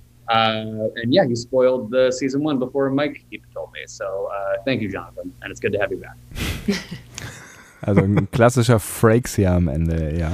Ist, Genau, äh, klassischer Frakes, das hatten wir, glaube ich, aber auch schon mal gesagt, Mhm. ne, dass Frakes äh, tatsächlich Jack Quaid äh, das Staffelfinale von Lower Decks auf, auf irgendeiner Convention gespoilt hat. Ne? Schöne Und gesagt Geschichte. Hat, hey, du, bist, du arbeitest mit mir zusammen. Ja. Und äh, Jack Quaid freut sich sehr, sehr stark auf die Rückkehr von Jonathan Frakes und ähm, dass, dass wir mehr von Jonathan Frakes beziehungsweise von, von Riker in der zweiten Staffel sehen, weil er noch ein bisschen verrückter und ein bisschen jazziger ist als vorher. Und ähm, das freut uns natürlich auch nochmal besonders. Ja, auf jeden Fall. Also ich meine, ne, wenn es Ja. um, um Guest Stars geht, dann ist das natürlich irgendwie ähm, das, das große Primo mit Sahnehäubchen irgendwie. Ne? Also wir als äh, Riker, sti- still und heimlich oder auch mittlerweile offene Riker-Fans hier. Ne? Und äh, Tony Newsom hat äh, einen Typen angesprochen, da hatten wir schon im Trailer drüber gesprochen, Ja. nämlich äh, Kayshawn, den Mhm. neuen Sicherheitsoffizier, den Tamarianer. Ne? Äh, der wird gesprochen oder gespielt von Karl Tart. Und Karl Tart ist Improvisationspodcaster, ist, ähm, ist äh, Comedy-Typ, man kann Mhm. ihn ein bisschen googeln, ne? der äh, spielt in einer Gruppe nennt, die nennt sich Upright Citizens Brigade. Das ist wohl eine Comedy-Improvisationstruppe äh, und es sind 20.000 Podcasts dabei. Ähm, und sie nennt ihn immer Goofy, ne? Also sie, sie sagt, er ist halt, ja. Verrückter Typ halt. Er ist halt irgendwie, albern, ja. albern, ne? Mhm. Ein alberner Spinner. Ja. Ne? Ein alberner Spinner wie, wie äh, Karl Tart spielt eine Rolle, die so Shakespearean ist wie halt äh, die Tamarianer in Damok. Und da sieht man aber auch wieder, wie, wie into äh, Star Trek Tawny Newsom ist. Voll, ne? Ja. Also, ja, ja, und hier, äh, also die Damok-Episode, hier Paul Winfield, der war in der ursprünglichen Rolle so unglaublich. Und so, okay, du schüttelst aus dem Ärmel, dass Paul Winfield die Rolle gespielt hat. Natürlich können wir Trekkie das irgendwie das nennen. Ne? Paul Winfield war ja der, der Typ, der da auch in Zorn des Khan eben äh, den, den Begleiter von äh, Chekhov gespielt, beziehungsweise den Captain von Chekhov gespielt hat. Ne? Mhm. Und der hat auch Damok gespielt. Ähm, das können wir als Trekkies, aber dann ist erstmal klar, Tony Newsom ist auf jeden Fall äh, eine von uns als Trekkies, ne? beziehungsweise wenn wir uns denn selber damit identifizieren. Da hatten wir in der letzten Folge schon mal drüber gesprochen. Ja. Also ähm, ganz, Absolut, ganz großartig. ja. ja. Also da habe ich mich auch echt äh, äh, drüber gewundert, ne, über das, was sie alles so äh, aus dem Ärmel schüttelt und das merkst du gleich noch an der einen oder anderen Frage auch, ne? Ja, definitiv, genau. Ja, äh, das sind natürlich beides äh, Leute, die wir jetzt schon im Trailer gesehen haben, dass sie auch wiederkommen, dementsprechend noch keine Spoiler und äh, ich freue mich auf beide sehr, sehr stark, muss ich sagen. Ja. Yes. Ich weiß gar nicht genau. Also ich glaube, es ist, ich, ja, auf, auf was ich mich mehr freue, na, wahrscheinlich am Ende auf Riker, wobei das wahrscheinlich auch ziemlich witzig wird, äh, als mit, mit so einem äh, Brückencrew-Mitglied. und da haben wir ja auch schon drüber gesprochen und die Dialoge auf der Brücke, da bin ich sehr gespannt drauf. Ähm, was dann noch gefragt wurde, ist, ähm, wie die denn, also was für ein Charakterbogen denn in der neuen Staffel für die beiden passieren soll, quasi. Ne? Ja, was ja ein bisschen schwierig ist, wie wir ähm, ja äh, wissen, weil sie nicht mehr beisammen sind. Ne? Genau.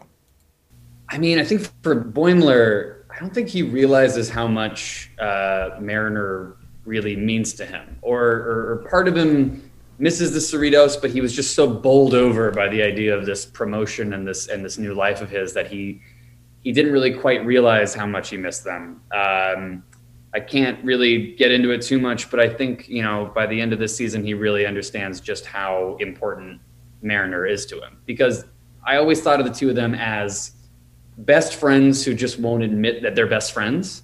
Uh, and I think we, you know, we see a bit more of that this season. I, that's about as much as I can get into, but I'm really excited to show you guys the turns in that relationship. Yeah, same. Uh, all I'll add is that I think we see Mariner be pretty hurt, like that her friend abandoned her without even saying goodbye. That's pretty shitty. So we didn't see Mariner expose, you know, hurt a lot in the in the first season. So that's a that's a vulnerable side that we haven't seen before. And how she deals with it, of course, is by being aggressive. But uh, yeah, I think that's interesting. Das war die Antwort auf die Frage, ähm, ob die sehr betroffen sind, jeweils, von der Trennung zwischen Titan und Cerritos. Ach so, ja. Ich dachte, auf die Frage spielst du an. Es ist, äh, ist schwierig, äh, wenn, wenn wir uns nicht miteinander verständigen können, tatsächlich. Ja, Leute, ihr merkt das, ne? Also wir, wir sind, wir sind äh, professionelle Podcaster, Auf die jeden Fall. mit der Situation ein bisschen überfordert sind. Also, ähm, die Frage auf jeden Fall war, ähm, wie kommen denn Mariner und Bäumler jeweils mit der Trennung ähm, zwischen Titan und Cerritos klar? Ne? Und äh, Jack Quaid antwortet, ja, für Bäumler ähm, ist das schon schwierig. Ne? Also der wollte gerne irgendwie die Beförderung haben, aber der äh, hat noch nicht gemerkt, wie viel ihm Mariner eigentlich bedeutet. Und das muss er jetzt diese, diese Staffel irgendwie mal ein bisschen rausfinden. Ne? Und dementsprechend entwickelt sich dann auch die Beziehung zueinander. Ne? Wenn die eben rausfinden, was sie gegenseitig voneinander haben, vor allen Dingen Bäumler muss eben rausfinden, was er von Mariner hat. Ne? Ja, es ist auf jeden Fall äh, spannend, weil wir auch schon darüber gesprochen haben, wie lange das wohl so bleibt, ne? Also wie lange diese Trennung wohl ähm, äh, Mhm. bleibt und ob äh, Bäumer nicht dann doch irgendwie äh, nach ein, zwei, drei, vier Folgen wieder äh, zurückkommt. Ähm, weil ich mir das schon auch schwer vorstelle mit zwei Hauptcharakteren, wo wir ja eben auch über äh, äh, sexuelle Spannung gesprochen haben oder was auch immer. Ne? Also über, ne, wo es ja in der ersten Staffel sehr viel darum ging, dass sie beisammen sich aneinander abarbeiten, so, ne? Ähm, wenn die nicht an einem Ort sind, äh, hm, I don't know. Ja, sehen wir mal, wie lange das dauert. Ne? Also ähm, ähm, Tony Newsom sagt auch, ja, Mariner äh, geht es ja genauso. Ne? Die ist ziemlich verletzt im Endeffekt davon, dass Bäumler weggegangen ist und ihr bedeutet Bäumler sehr, sehr viel. Aber Mariner verarbeitet das natürlich völlig anders. Die wird aggressiv. Und was irgendwie, was irgendwie konsequent ist, wie ich finde. Also ist, äh ich finde es sehr konsequent und äh, ich freue mich drauf, das zu sehen tatsächlich. Jetzt müssen wir, müssen wir mal überlegen, ähm, äh, wie, wir, wie wir hier weitermachen. Ähm, vielleicht versuche ich jetzt mal mit einem Hilfskonstrukt ähm, und schicke dir auf einem Messenger, der Facebook gehört, einfach meine Übersicht und dann wirst du sehen, ich habe die Fragen grob falsch ins Deutsche übersetzt und habe mir dazu geschrieben, was in den Antworten vorkommt. Vielleicht kannst du besser identifizieren, was zu deinen Fragen passt, die du gerne äh, abarbeiten kannst und gibst mir einen kleinen Hinweis. Ähm, äh, vielleicht, vielleicht ist das, äh, weiß nicht. Weißt du, was ich meine? Ja. Ähm, ja. Genau. Also, wir improvisieren einfach, Leute. Ihr wisst doch, wir können das gut mit dem ja, auf, auf jeden Fall, auf jeden Fall. Ich hätte, wir hätten einfach bei dem einen System bleiben äh, sollen. Äh, ich suche mir einfach irgendwas aus, was ich spiele. Ja, vielleicht, vielleicht machst du das einfach, ne? Und dann überlegst du dir mal. Ähm, das ist jetzt, das ist gar nicht mal so einfach, was du hier gerade von mir verlangst. Ähm, ja, ein bisschen Multitasking hier. Ich sehe gerade, ich habe ich hab, äh, vorne die, die Zahlen abgeschnitten. Warte, komm, ich mache das nochmal. Pass auf. Und nimm die Zahlen vorne mit. Dann brauchst du nur noch äh, eins, zwei, drei oder vier sagen. So, ich bin dann quasi deine menschliche äh, Jukebox. Deine menschliche Jukebox. Stimmt das? Ja. Ungefähr du weißt, was ich meine. Pass auf. Hier. Neue Version. Ja. Äh, läuft richtig gut hier. Ah ja, jetzt. Guck. Oh je. Guck, jetzt sind Zahlen vorne dran. Und die, die Grünen sind bereits gespielt. Verrückt. Verrückt, verrückt, verrückt. Wir könnten das einfach rausschmeißen. Also normale äh, Podcasts würden das jetzt rausschneiden alles. Also, sind wir ein normaler Podcast? Nee, nein, sind wir nicht. Ähm, ich kann auch einfach sonst irgendwie gefühlt weitermachen. Das ist auch äh, völlig Ja, mach mal, einfach, mach mal einfach gefühlt weiter. Ich will irgendwie gerne auf diese Frage kommen, ähm, wie der Charakterbogen für die neue Staffel aussieht, aber ich äh, erkenne nicht so richtig, welche Frage das ist, weil du die ganz anders benannt hast. Also eine, eine, eine Frage ging auf jeden Fall äh, in, in die Richtung, äh, wenn ich das richtig erinnere, ähm, äh, wurde gefragt, wie die Art, also wie die beiden ähm, denn ihre Charaktere gerne verändern wollen würden, beziehungsweise wie sie vielleicht auch die Art und Weise. Ähm ja, ich glaube, das ist die Frage, die ich meinte, genau. Ah ja, okay, mhm. komm, dann, dann, dann nehmen wir die doch mal und gucken. Vielleicht haben wir ja beide Glück. Wer weiß. It's a really good question. Yeah, that's nice of you to think that we plan things. Mm-hmm. But I think for me, I, I did want to see Boimler get just a hair more confident, just to show a bit of growth. I mean, obviously, we hope the show goes on for a very long time, and we want to make sure to parcel that out. Uh, Boimler can't just be self-actualized immediately.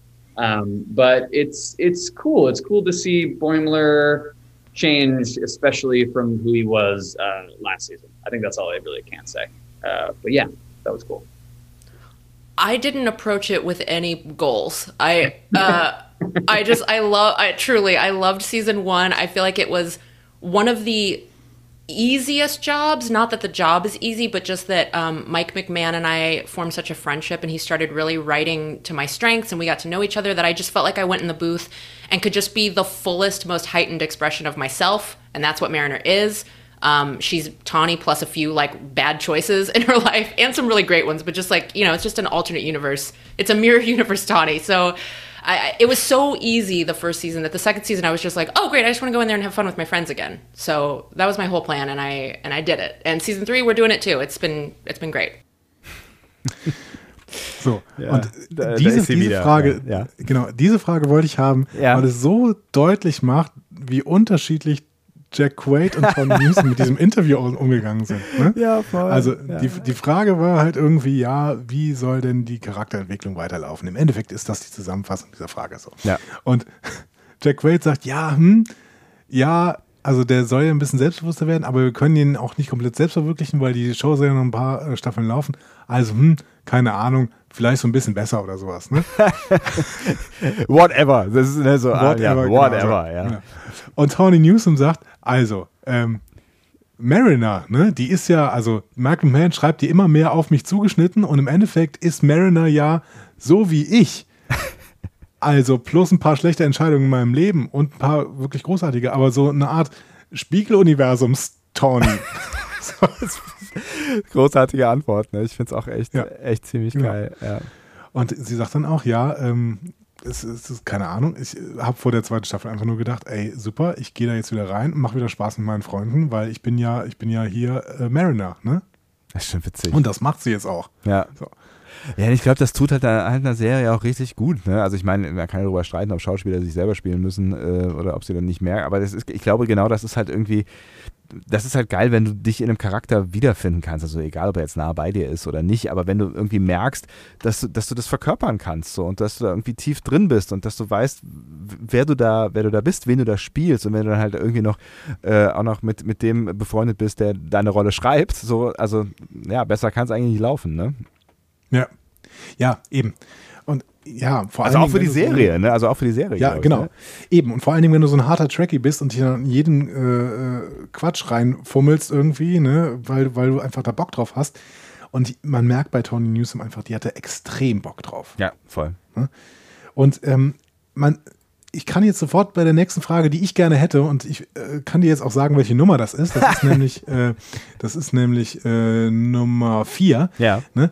Ähm, da ist, das ist wieder exakt so. Das wird exakt so beantwortet. Tony Newsom lässt Jack Quaid vor, der sagt drei Sätze und die sind sehr, sehr zurückhaltend und dann fängt sie an zu nerden. So. Und das ist, äh, also, äh, wenn ihr, wenn ihr euch noch nicht in Lower Decks und in Mariner verliebt habt, dann verliebt euch wenigstens in Tony Newsom, sage ich an dieser Stelle. Sagst du noch, worum es in der Frage geht?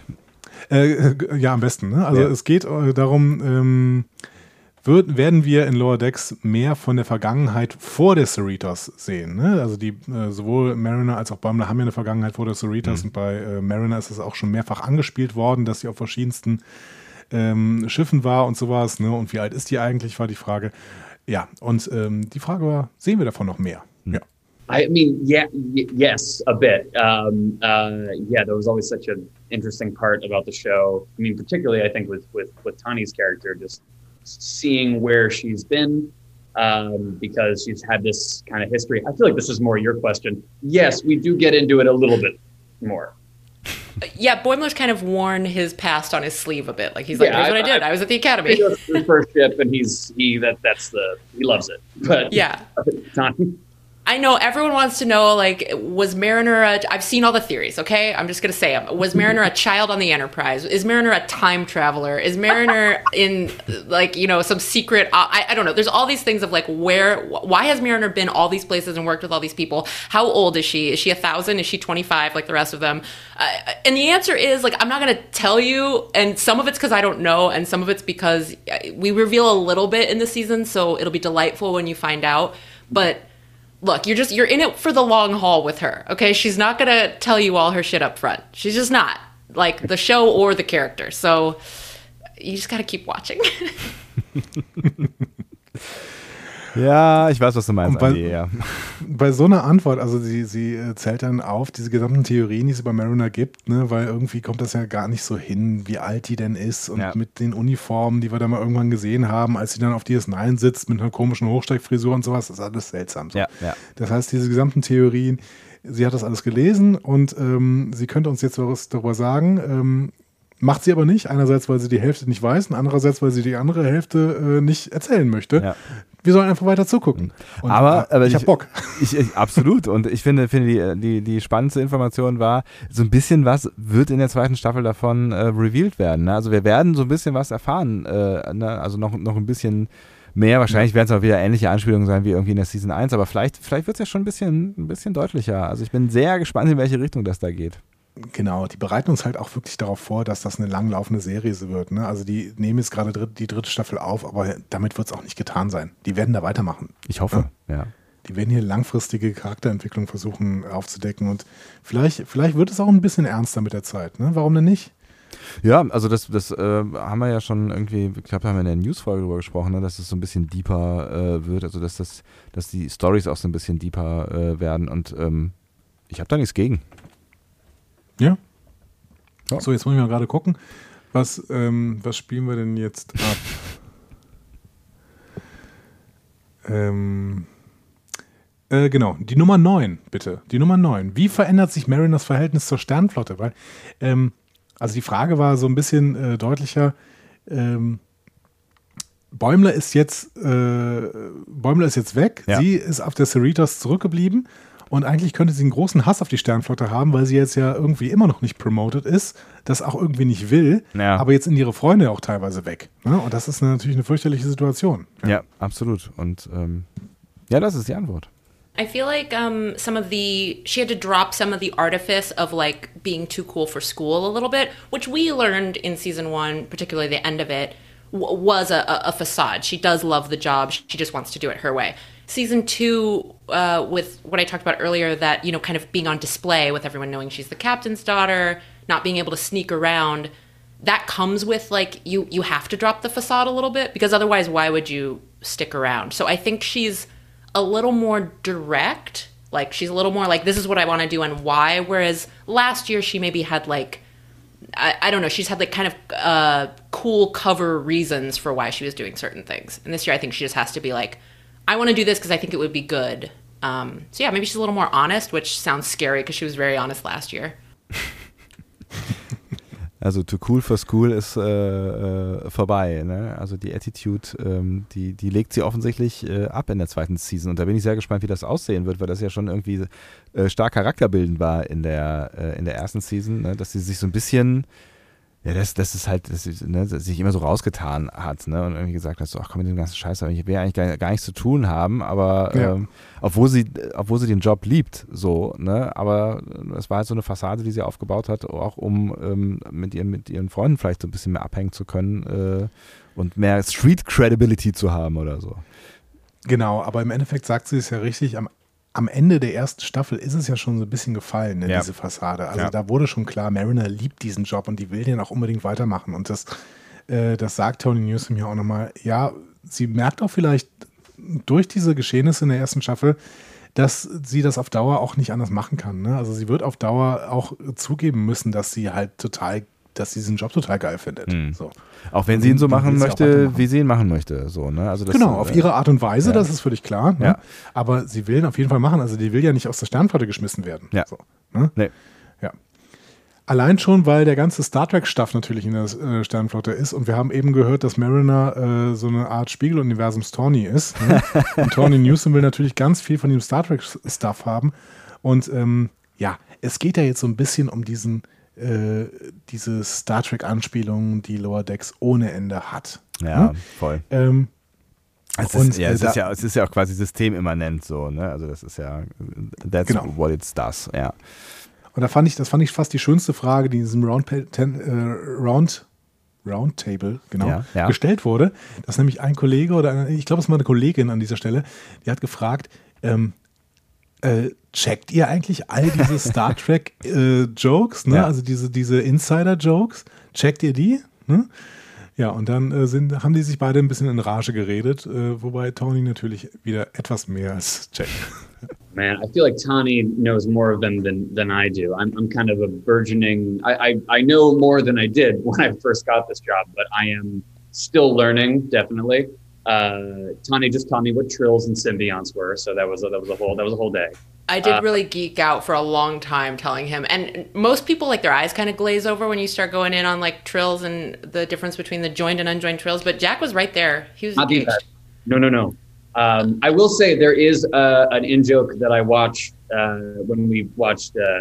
Uh, uh, we weren't together. We were in separate places. and There's a pandemic. But um, Why are you hedging like we're having an. Affair? This is so happening. weird. listen, You don't have to tell them we're in separate places. It's fine. I listen because it seemed like anyway. So I was watching, uh, I think two oh three, and there was a little Easter egg in there that I was like, "Ooh, ooh, I know what that is," and I, I, I was so proud of myself that I that I spotted it. Um, it's for for you know uh, an average Trek fan. I think they'd be like, "Yeah, of course we would get that," but um, I'm definitely learning. But I think more go over my head than Tani's. So Tani.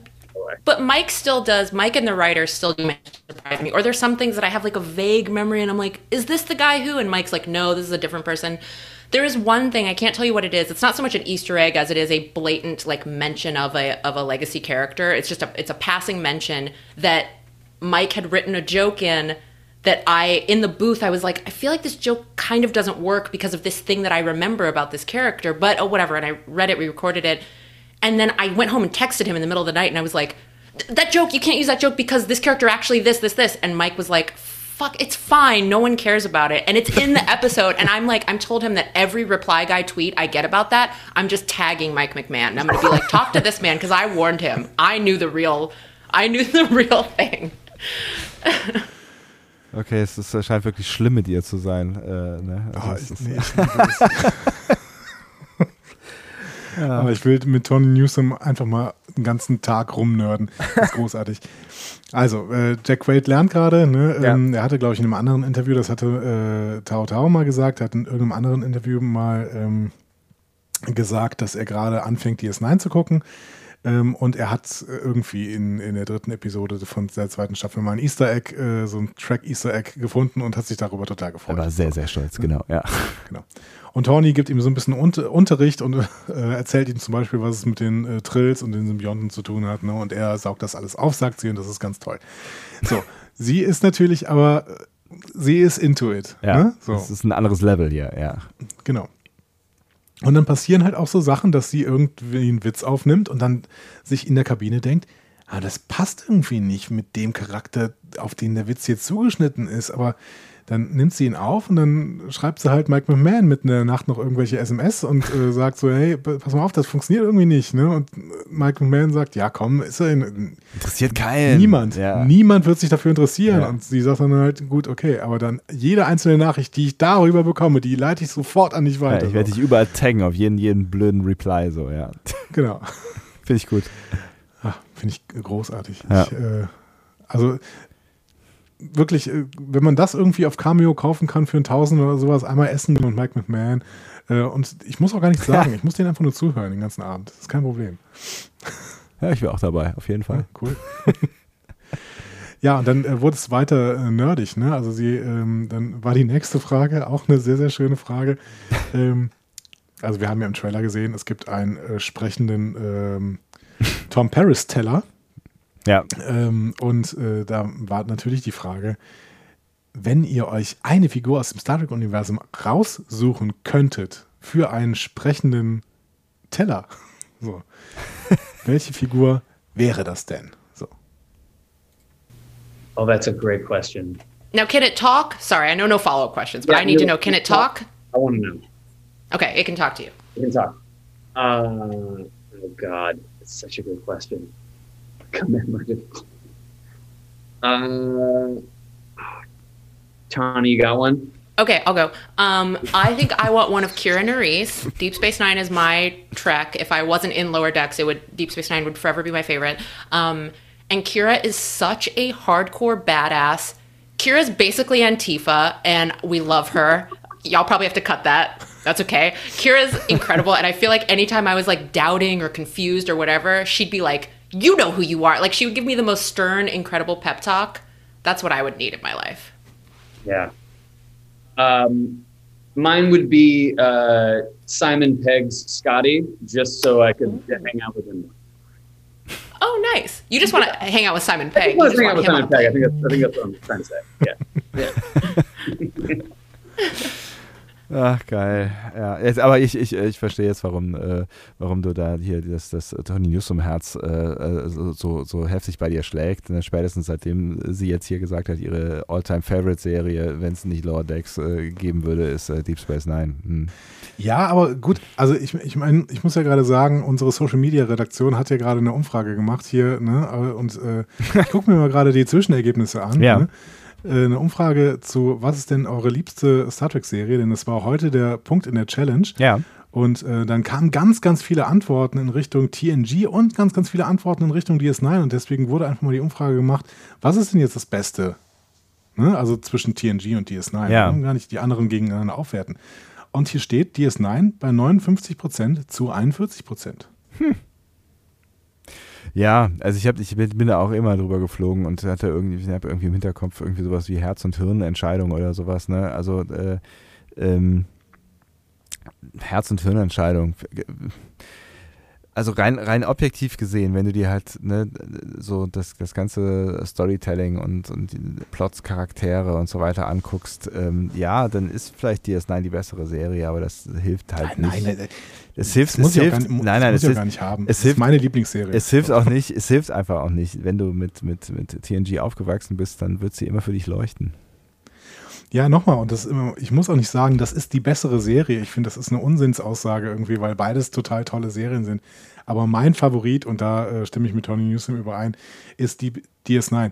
Und ich will jetzt gar nicht über die Antwort sprechen, obwohl, doch, ich will auch über die Antwort sprechen. Antwort der. Aber ich mochte die Situation davor und ich bin äh, total glücklich, dass du sie nicht rausgeschnitten hast, ne? weil Ja. Jack Wade äh, sagt so, ja, und jetzt möchte ich als Erster antworten. Ne? Und, Ja. dann, nee, hm, und er überlegt und überlegt. Hm, Ja, vielleicht, hm, ja. ja, ja. Tja. Und dann dieser, dieser kurze Moment, wo er sagt, Tony, you got one? Yes.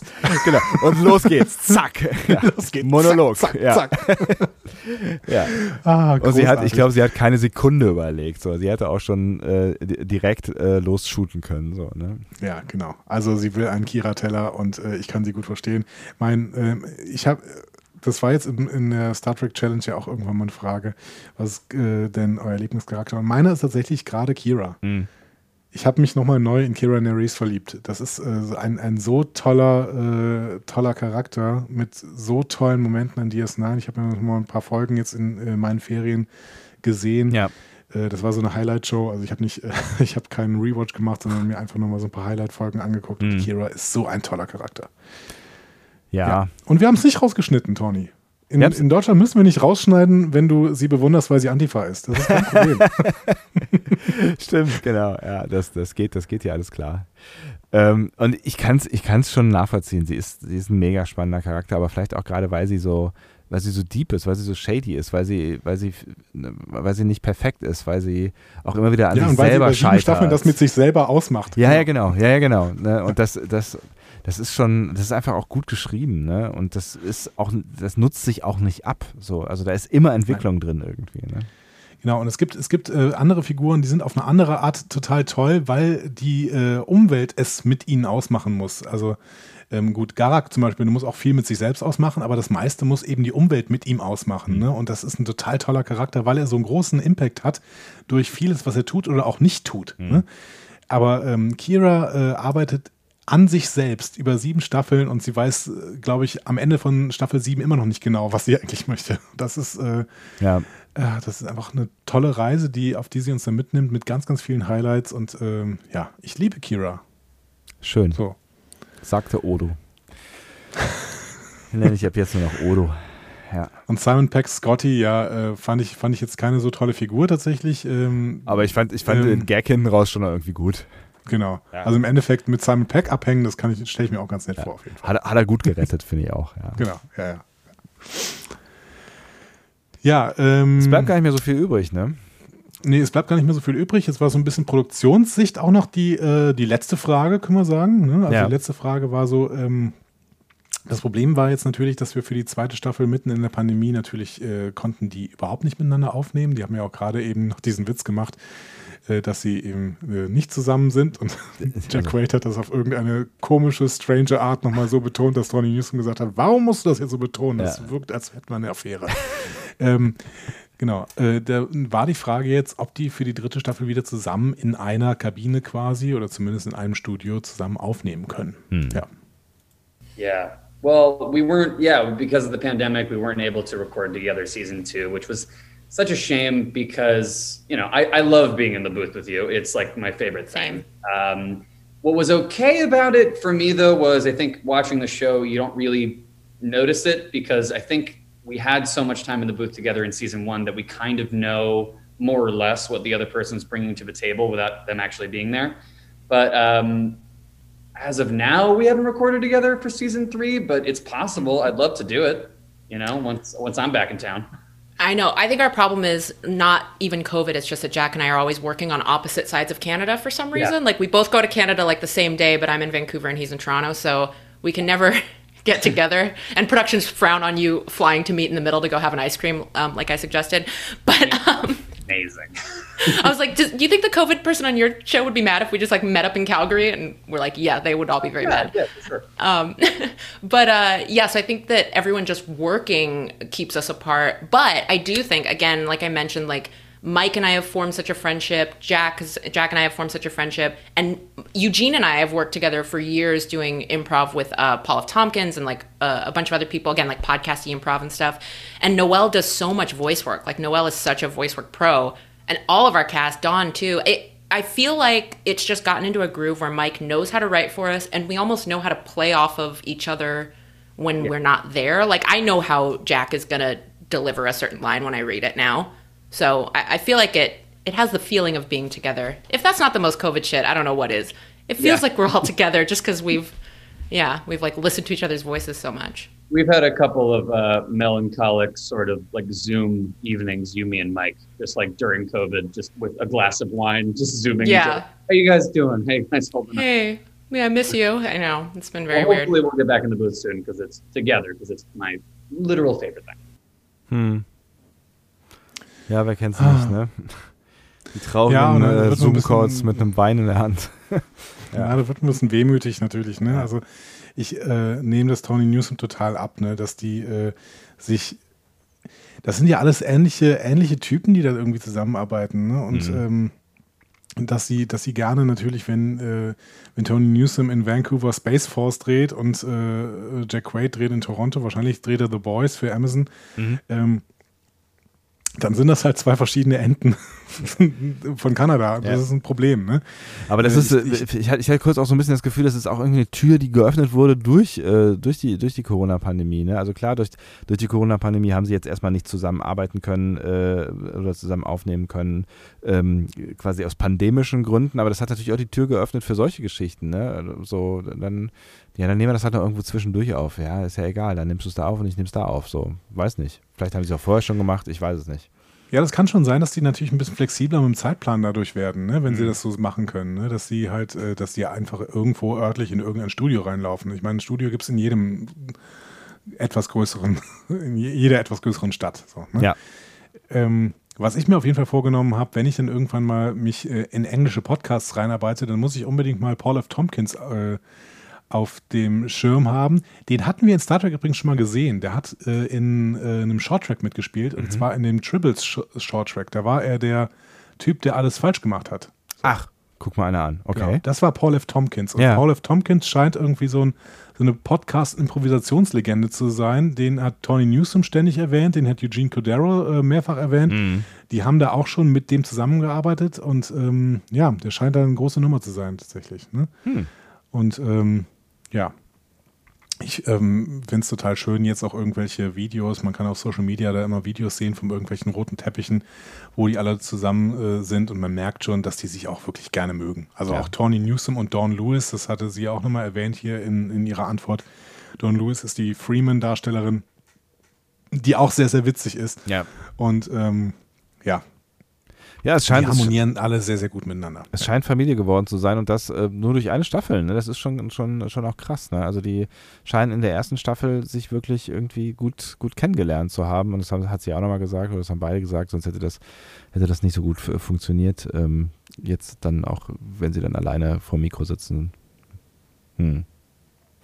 Ja, die, die haben vielleicht auch nicht so die Superstars dabei gehabt, ne? Und äh, vielleicht hilft das auch irgendwie, ne? Also Mhm. der, der größte Star war ja äh, dann wahrscheinlich Jerry O'Connell, der Ja. den, äh, der den äh, Dings spielt. Ähm, Shaq. ähm, ähm, Äh, äh, Nee, nee, wollte nicht Shax. Ähm, ähm, äh, Ransom, Ransom, Genau. Jack Ransom. der den Ransom spielt. Und ähm, ja, aber der scheint auch ein ganz netter Typ zu sein. So, das heißt, ich, ich glaube, dass das hilft natürlich, wenn man keine Leute hat, die sich so selber als die absoluten Stars fühlen. Ja. Das ist bei Discovery auch schon der Fall gewesen. Äh, Im Prinzip ist es aber bei fast allen Star Trek-Serien der Fall gewesen. Vielleicht war, ähm, vielleicht äh, war Stewart so ein bisschen bei der TNG-Crew außen vor, wenn man so sieht, dass sie sich immer wieder so treffen. Er Ja. ist da selten dabei oder so. Vielleicht war es auch auf DS9 nicht ganz so harmonisch, äh, gerade mit Mhm. Avery Brooks, weiß man aber nicht so richtig. Bei TOS war es sicherlich ein Problem. Ne? Ja, ja, ja. Da, da haben wir ja letztens noch irgendwann drüber gesprochen, dass die irgendwie Genau. offensichtlich ja nicht, nicht viel miteinander zu tun äh, gehabt haben. Ne? Genau. Aber es war auch eine andere Zeit. Wer weiß, wie, wie die da zusammenarbeiten mussten und sowas. Keine Ahnung. Ja, also das darf man natürlich auch nicht vergessen. Ne? Das ist ja auch keine, keine, keine Familienfeier, äh, äh, lustige Sause. Ne? Das sind ja, also gerade die, die Fernsehserien, ähm, das war ja, das war ja richtige und ist wahrscheinlich heute noch richtige Knochenarbeit. So, ne? Das sind, das Ja. sind krasse, krasse Tage, die die da weggekloppt haben und das äh, monatelang am Stück so. Ne? Ich habe auf jeden Fall sehr, sehr Bock, noch mehr Bock, nachdem ich die ganzen Interviews jetzt gehört habe. Ich habe übrigens noch eine Frage hier übrig, die haben wir noch nicht. Du hast eine Frage? Ich Habe irgendwas Frage. übersprungen? Ja, irgendwas haben wir übersprungen offensichtlich, nämlich die Frage ähm, äh, dann na, nach Bäumlers Verstand. Also die Frage war ungefähr so, wie äh, ist Bäumler eigentlich der Einzige, der noch äh, bei Verstand ist, weil der äh, immer ziemlich viel Respekt hat und sich immer ziemlich erschreckt vor den ganzen Dingen, die da so passieren, während alle anderen dann irgendwie äh, immer so sagen, so, yo, yo, äh, passt schon, so. Ja, kannst du nichts mit anfangen mit der Frage? Kann ich überhaupt nichts mit anfangen. Spiel ab. I like this question a lot because I think he is. It's terrifying out there in space. Everything wants to kill you. Johnny? Yeah, um, my friend uh, just asked me who started a rewatch of TNG. He was like, I know this has probably been rehashed, but why aren't there seatbelts on the bridge? Like, there should be seatbelts. We should be screaming. This is all scary. I think Boimler's in his right mind. I would not do well in space. I'd be a screaming mess, and I'd be looking for the seatbelt. Yeah, me and space uh, don't mix. And uh, yeah, no. And Tony, that's interesting, interesting to hear you say, considering how much space is in your life. currently. Yeah, I know. I could never go in real life. I, I've been, I've worn the suit. I wore the real suit in Space Force. I got on the wires, so I experienced weightlessness, and I was like, great. I love to play pretend. If someone offered me to do like a Bezos and go up in there, well, first of all, I would distribute that wealth and not do a Bezos. But if someone offered me to go up for free somehow, I would say no, no. I went to, I basically went to clown school. I'm not equipped to go into space. I'm an actor. Or are you the most equipped person ever using the power of clowning? Well, that's true. I did do a lot of space work. Hey. Ja, Es ist äh, noch eine wichtige Frage am Ende hier, ne? Äh, völlige Unsinnsfrage, aber ist, das, das, das, war auch, das war auch wieder diese Frage von dem Typen, der immer alles gespoilt hat, ne? weil der irgendwie, die Frage hat er gestellt, weil es eine bestimmte äh, Begebenheit in der zweiten Staffel gibt, auf die ich jetzt nicht näher eingehen möchte. Aber äh, gut, also der äh, Weltraum ist ähm, gruselig. Weltraum Das ist kann man gruselig. zusammenfassen. Das kann, das kann man zusammenfassen und äh, Tony Newsom hat keinen Bock. Ähm, da selber Ja, aber der, der, der steht schon die Uniform ganz gut. Also ich meine, ich weiß nicht, ob ihr Space Force gesehen habt, aber Tony Newsom, die macht doch eine gute Figur in Space Force. Also ich finde, die könnte schon äh, Aber das sagt sie ja auch. drin sein. Das sagt sie ja auch. Sie hat, hat, hat, sie hat voll Bock, das äh, also so, so, zu tun, als ob. Und wenn sie da irgendwo an Pferden rumhängt, das findet sie irgendwie alles ganz geil. Aber äh, sie möchte keinen Weltraumflug äh, ge geschenkt bekommen und schon gar nicht von Bezos. Und da macht sie auf jeden Fall nicht mit, äh, weil da hätte sie, da hätte sie sehr viel Respekt vor. Da hat sie keinen Bock drauf. Punkt. Ja. Ich finde das super. Ich finde das auch super übrigens, dass sie das auf einem äh, Amazon-Panel gesagt hat.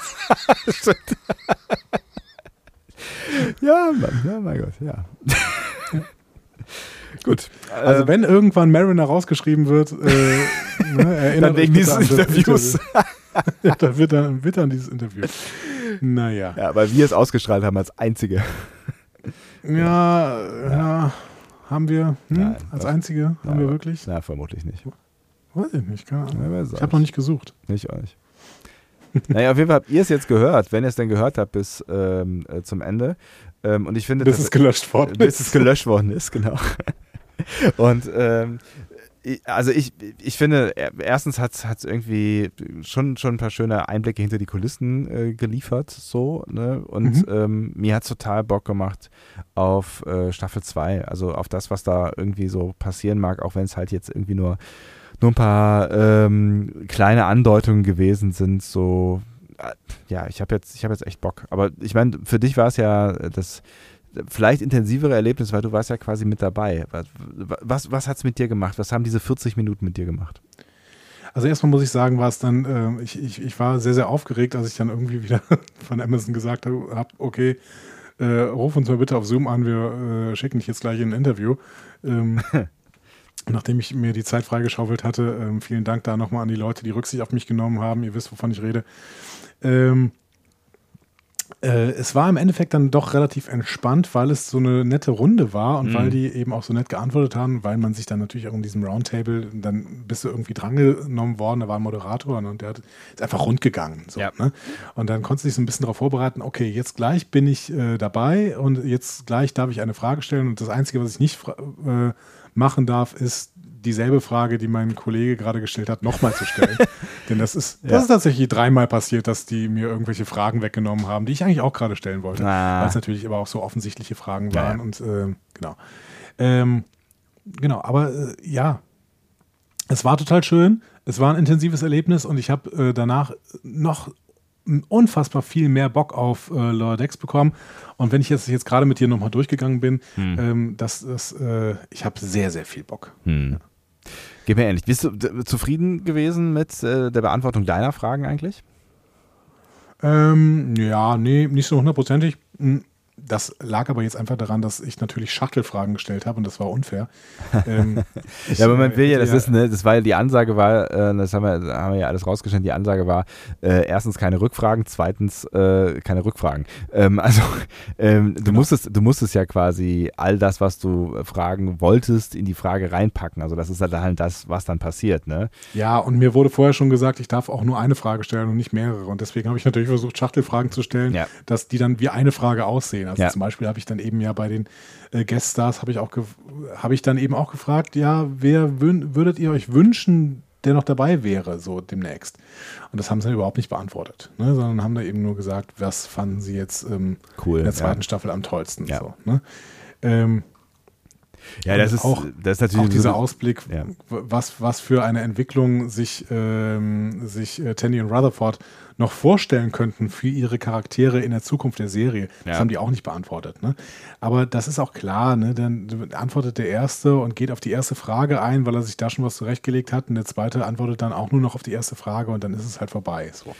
Ja, und das ist, ja genau, und äh, ich meine, es ist ja dann auch quasi der Vorteil der ähm, Menschen, die da interviewt werden, dass sie sich im Zweifel dann irgendwie was rauspicken können, vor allen Dingen halt, wenn äh, keine Zwischenfragen erlaubt sind, so, ne, das ist halt, also, ne, ich verstehe, warum sie das Format äh, machen, dann haben irgendwie, ne, die, haben alle irgendwie oder haben mehr Leute was davon quasi, ohne dass du, du jetzt hier 37 Timeslots vergeben äh, musst, was dann vielleicht auch irgendwie zeitlich nicht gepasst hätte und dann macht man lieber so eine Nummer und dann hat, dann, hat man in 20 Minuten quasi ähm, mehr Leute befriedigt, aber natürlich in, in einem direkten Gespräch kannst du äh, natürlich ganz anders agieren. Ne?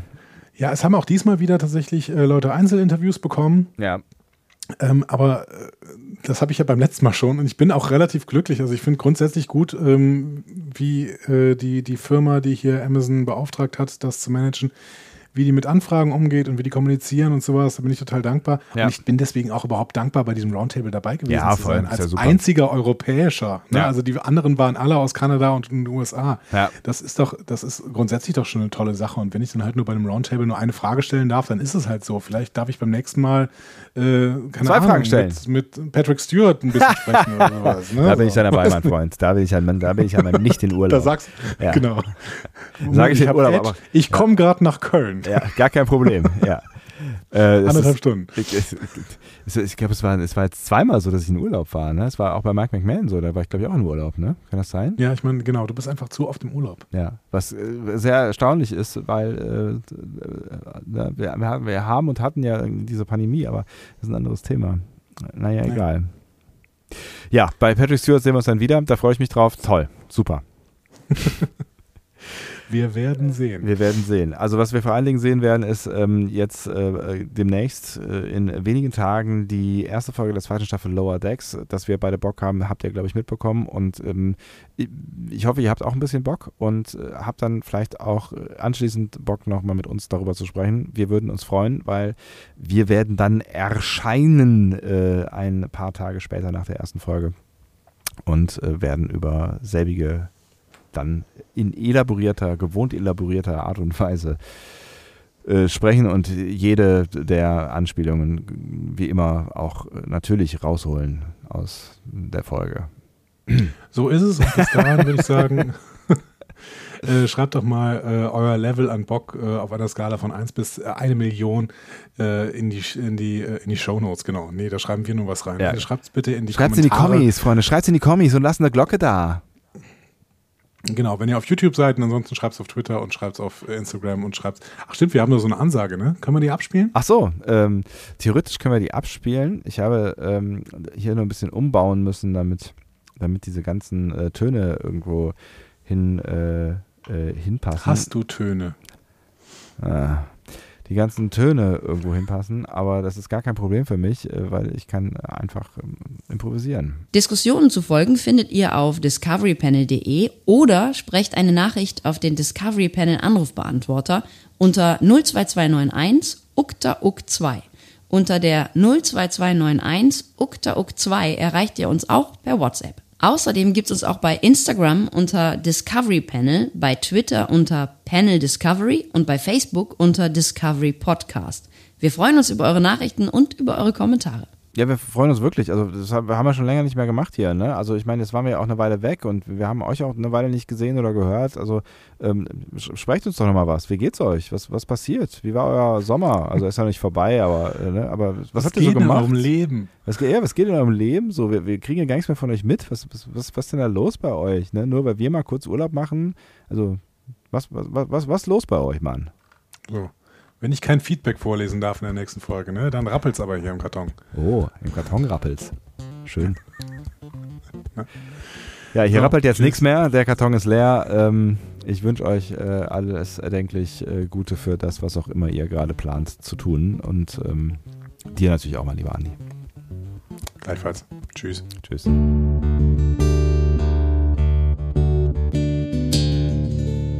Mehr Star Trek Podcasts findet ihr auf discoverypanel.de. Discovery Panel. Discover Star Trek.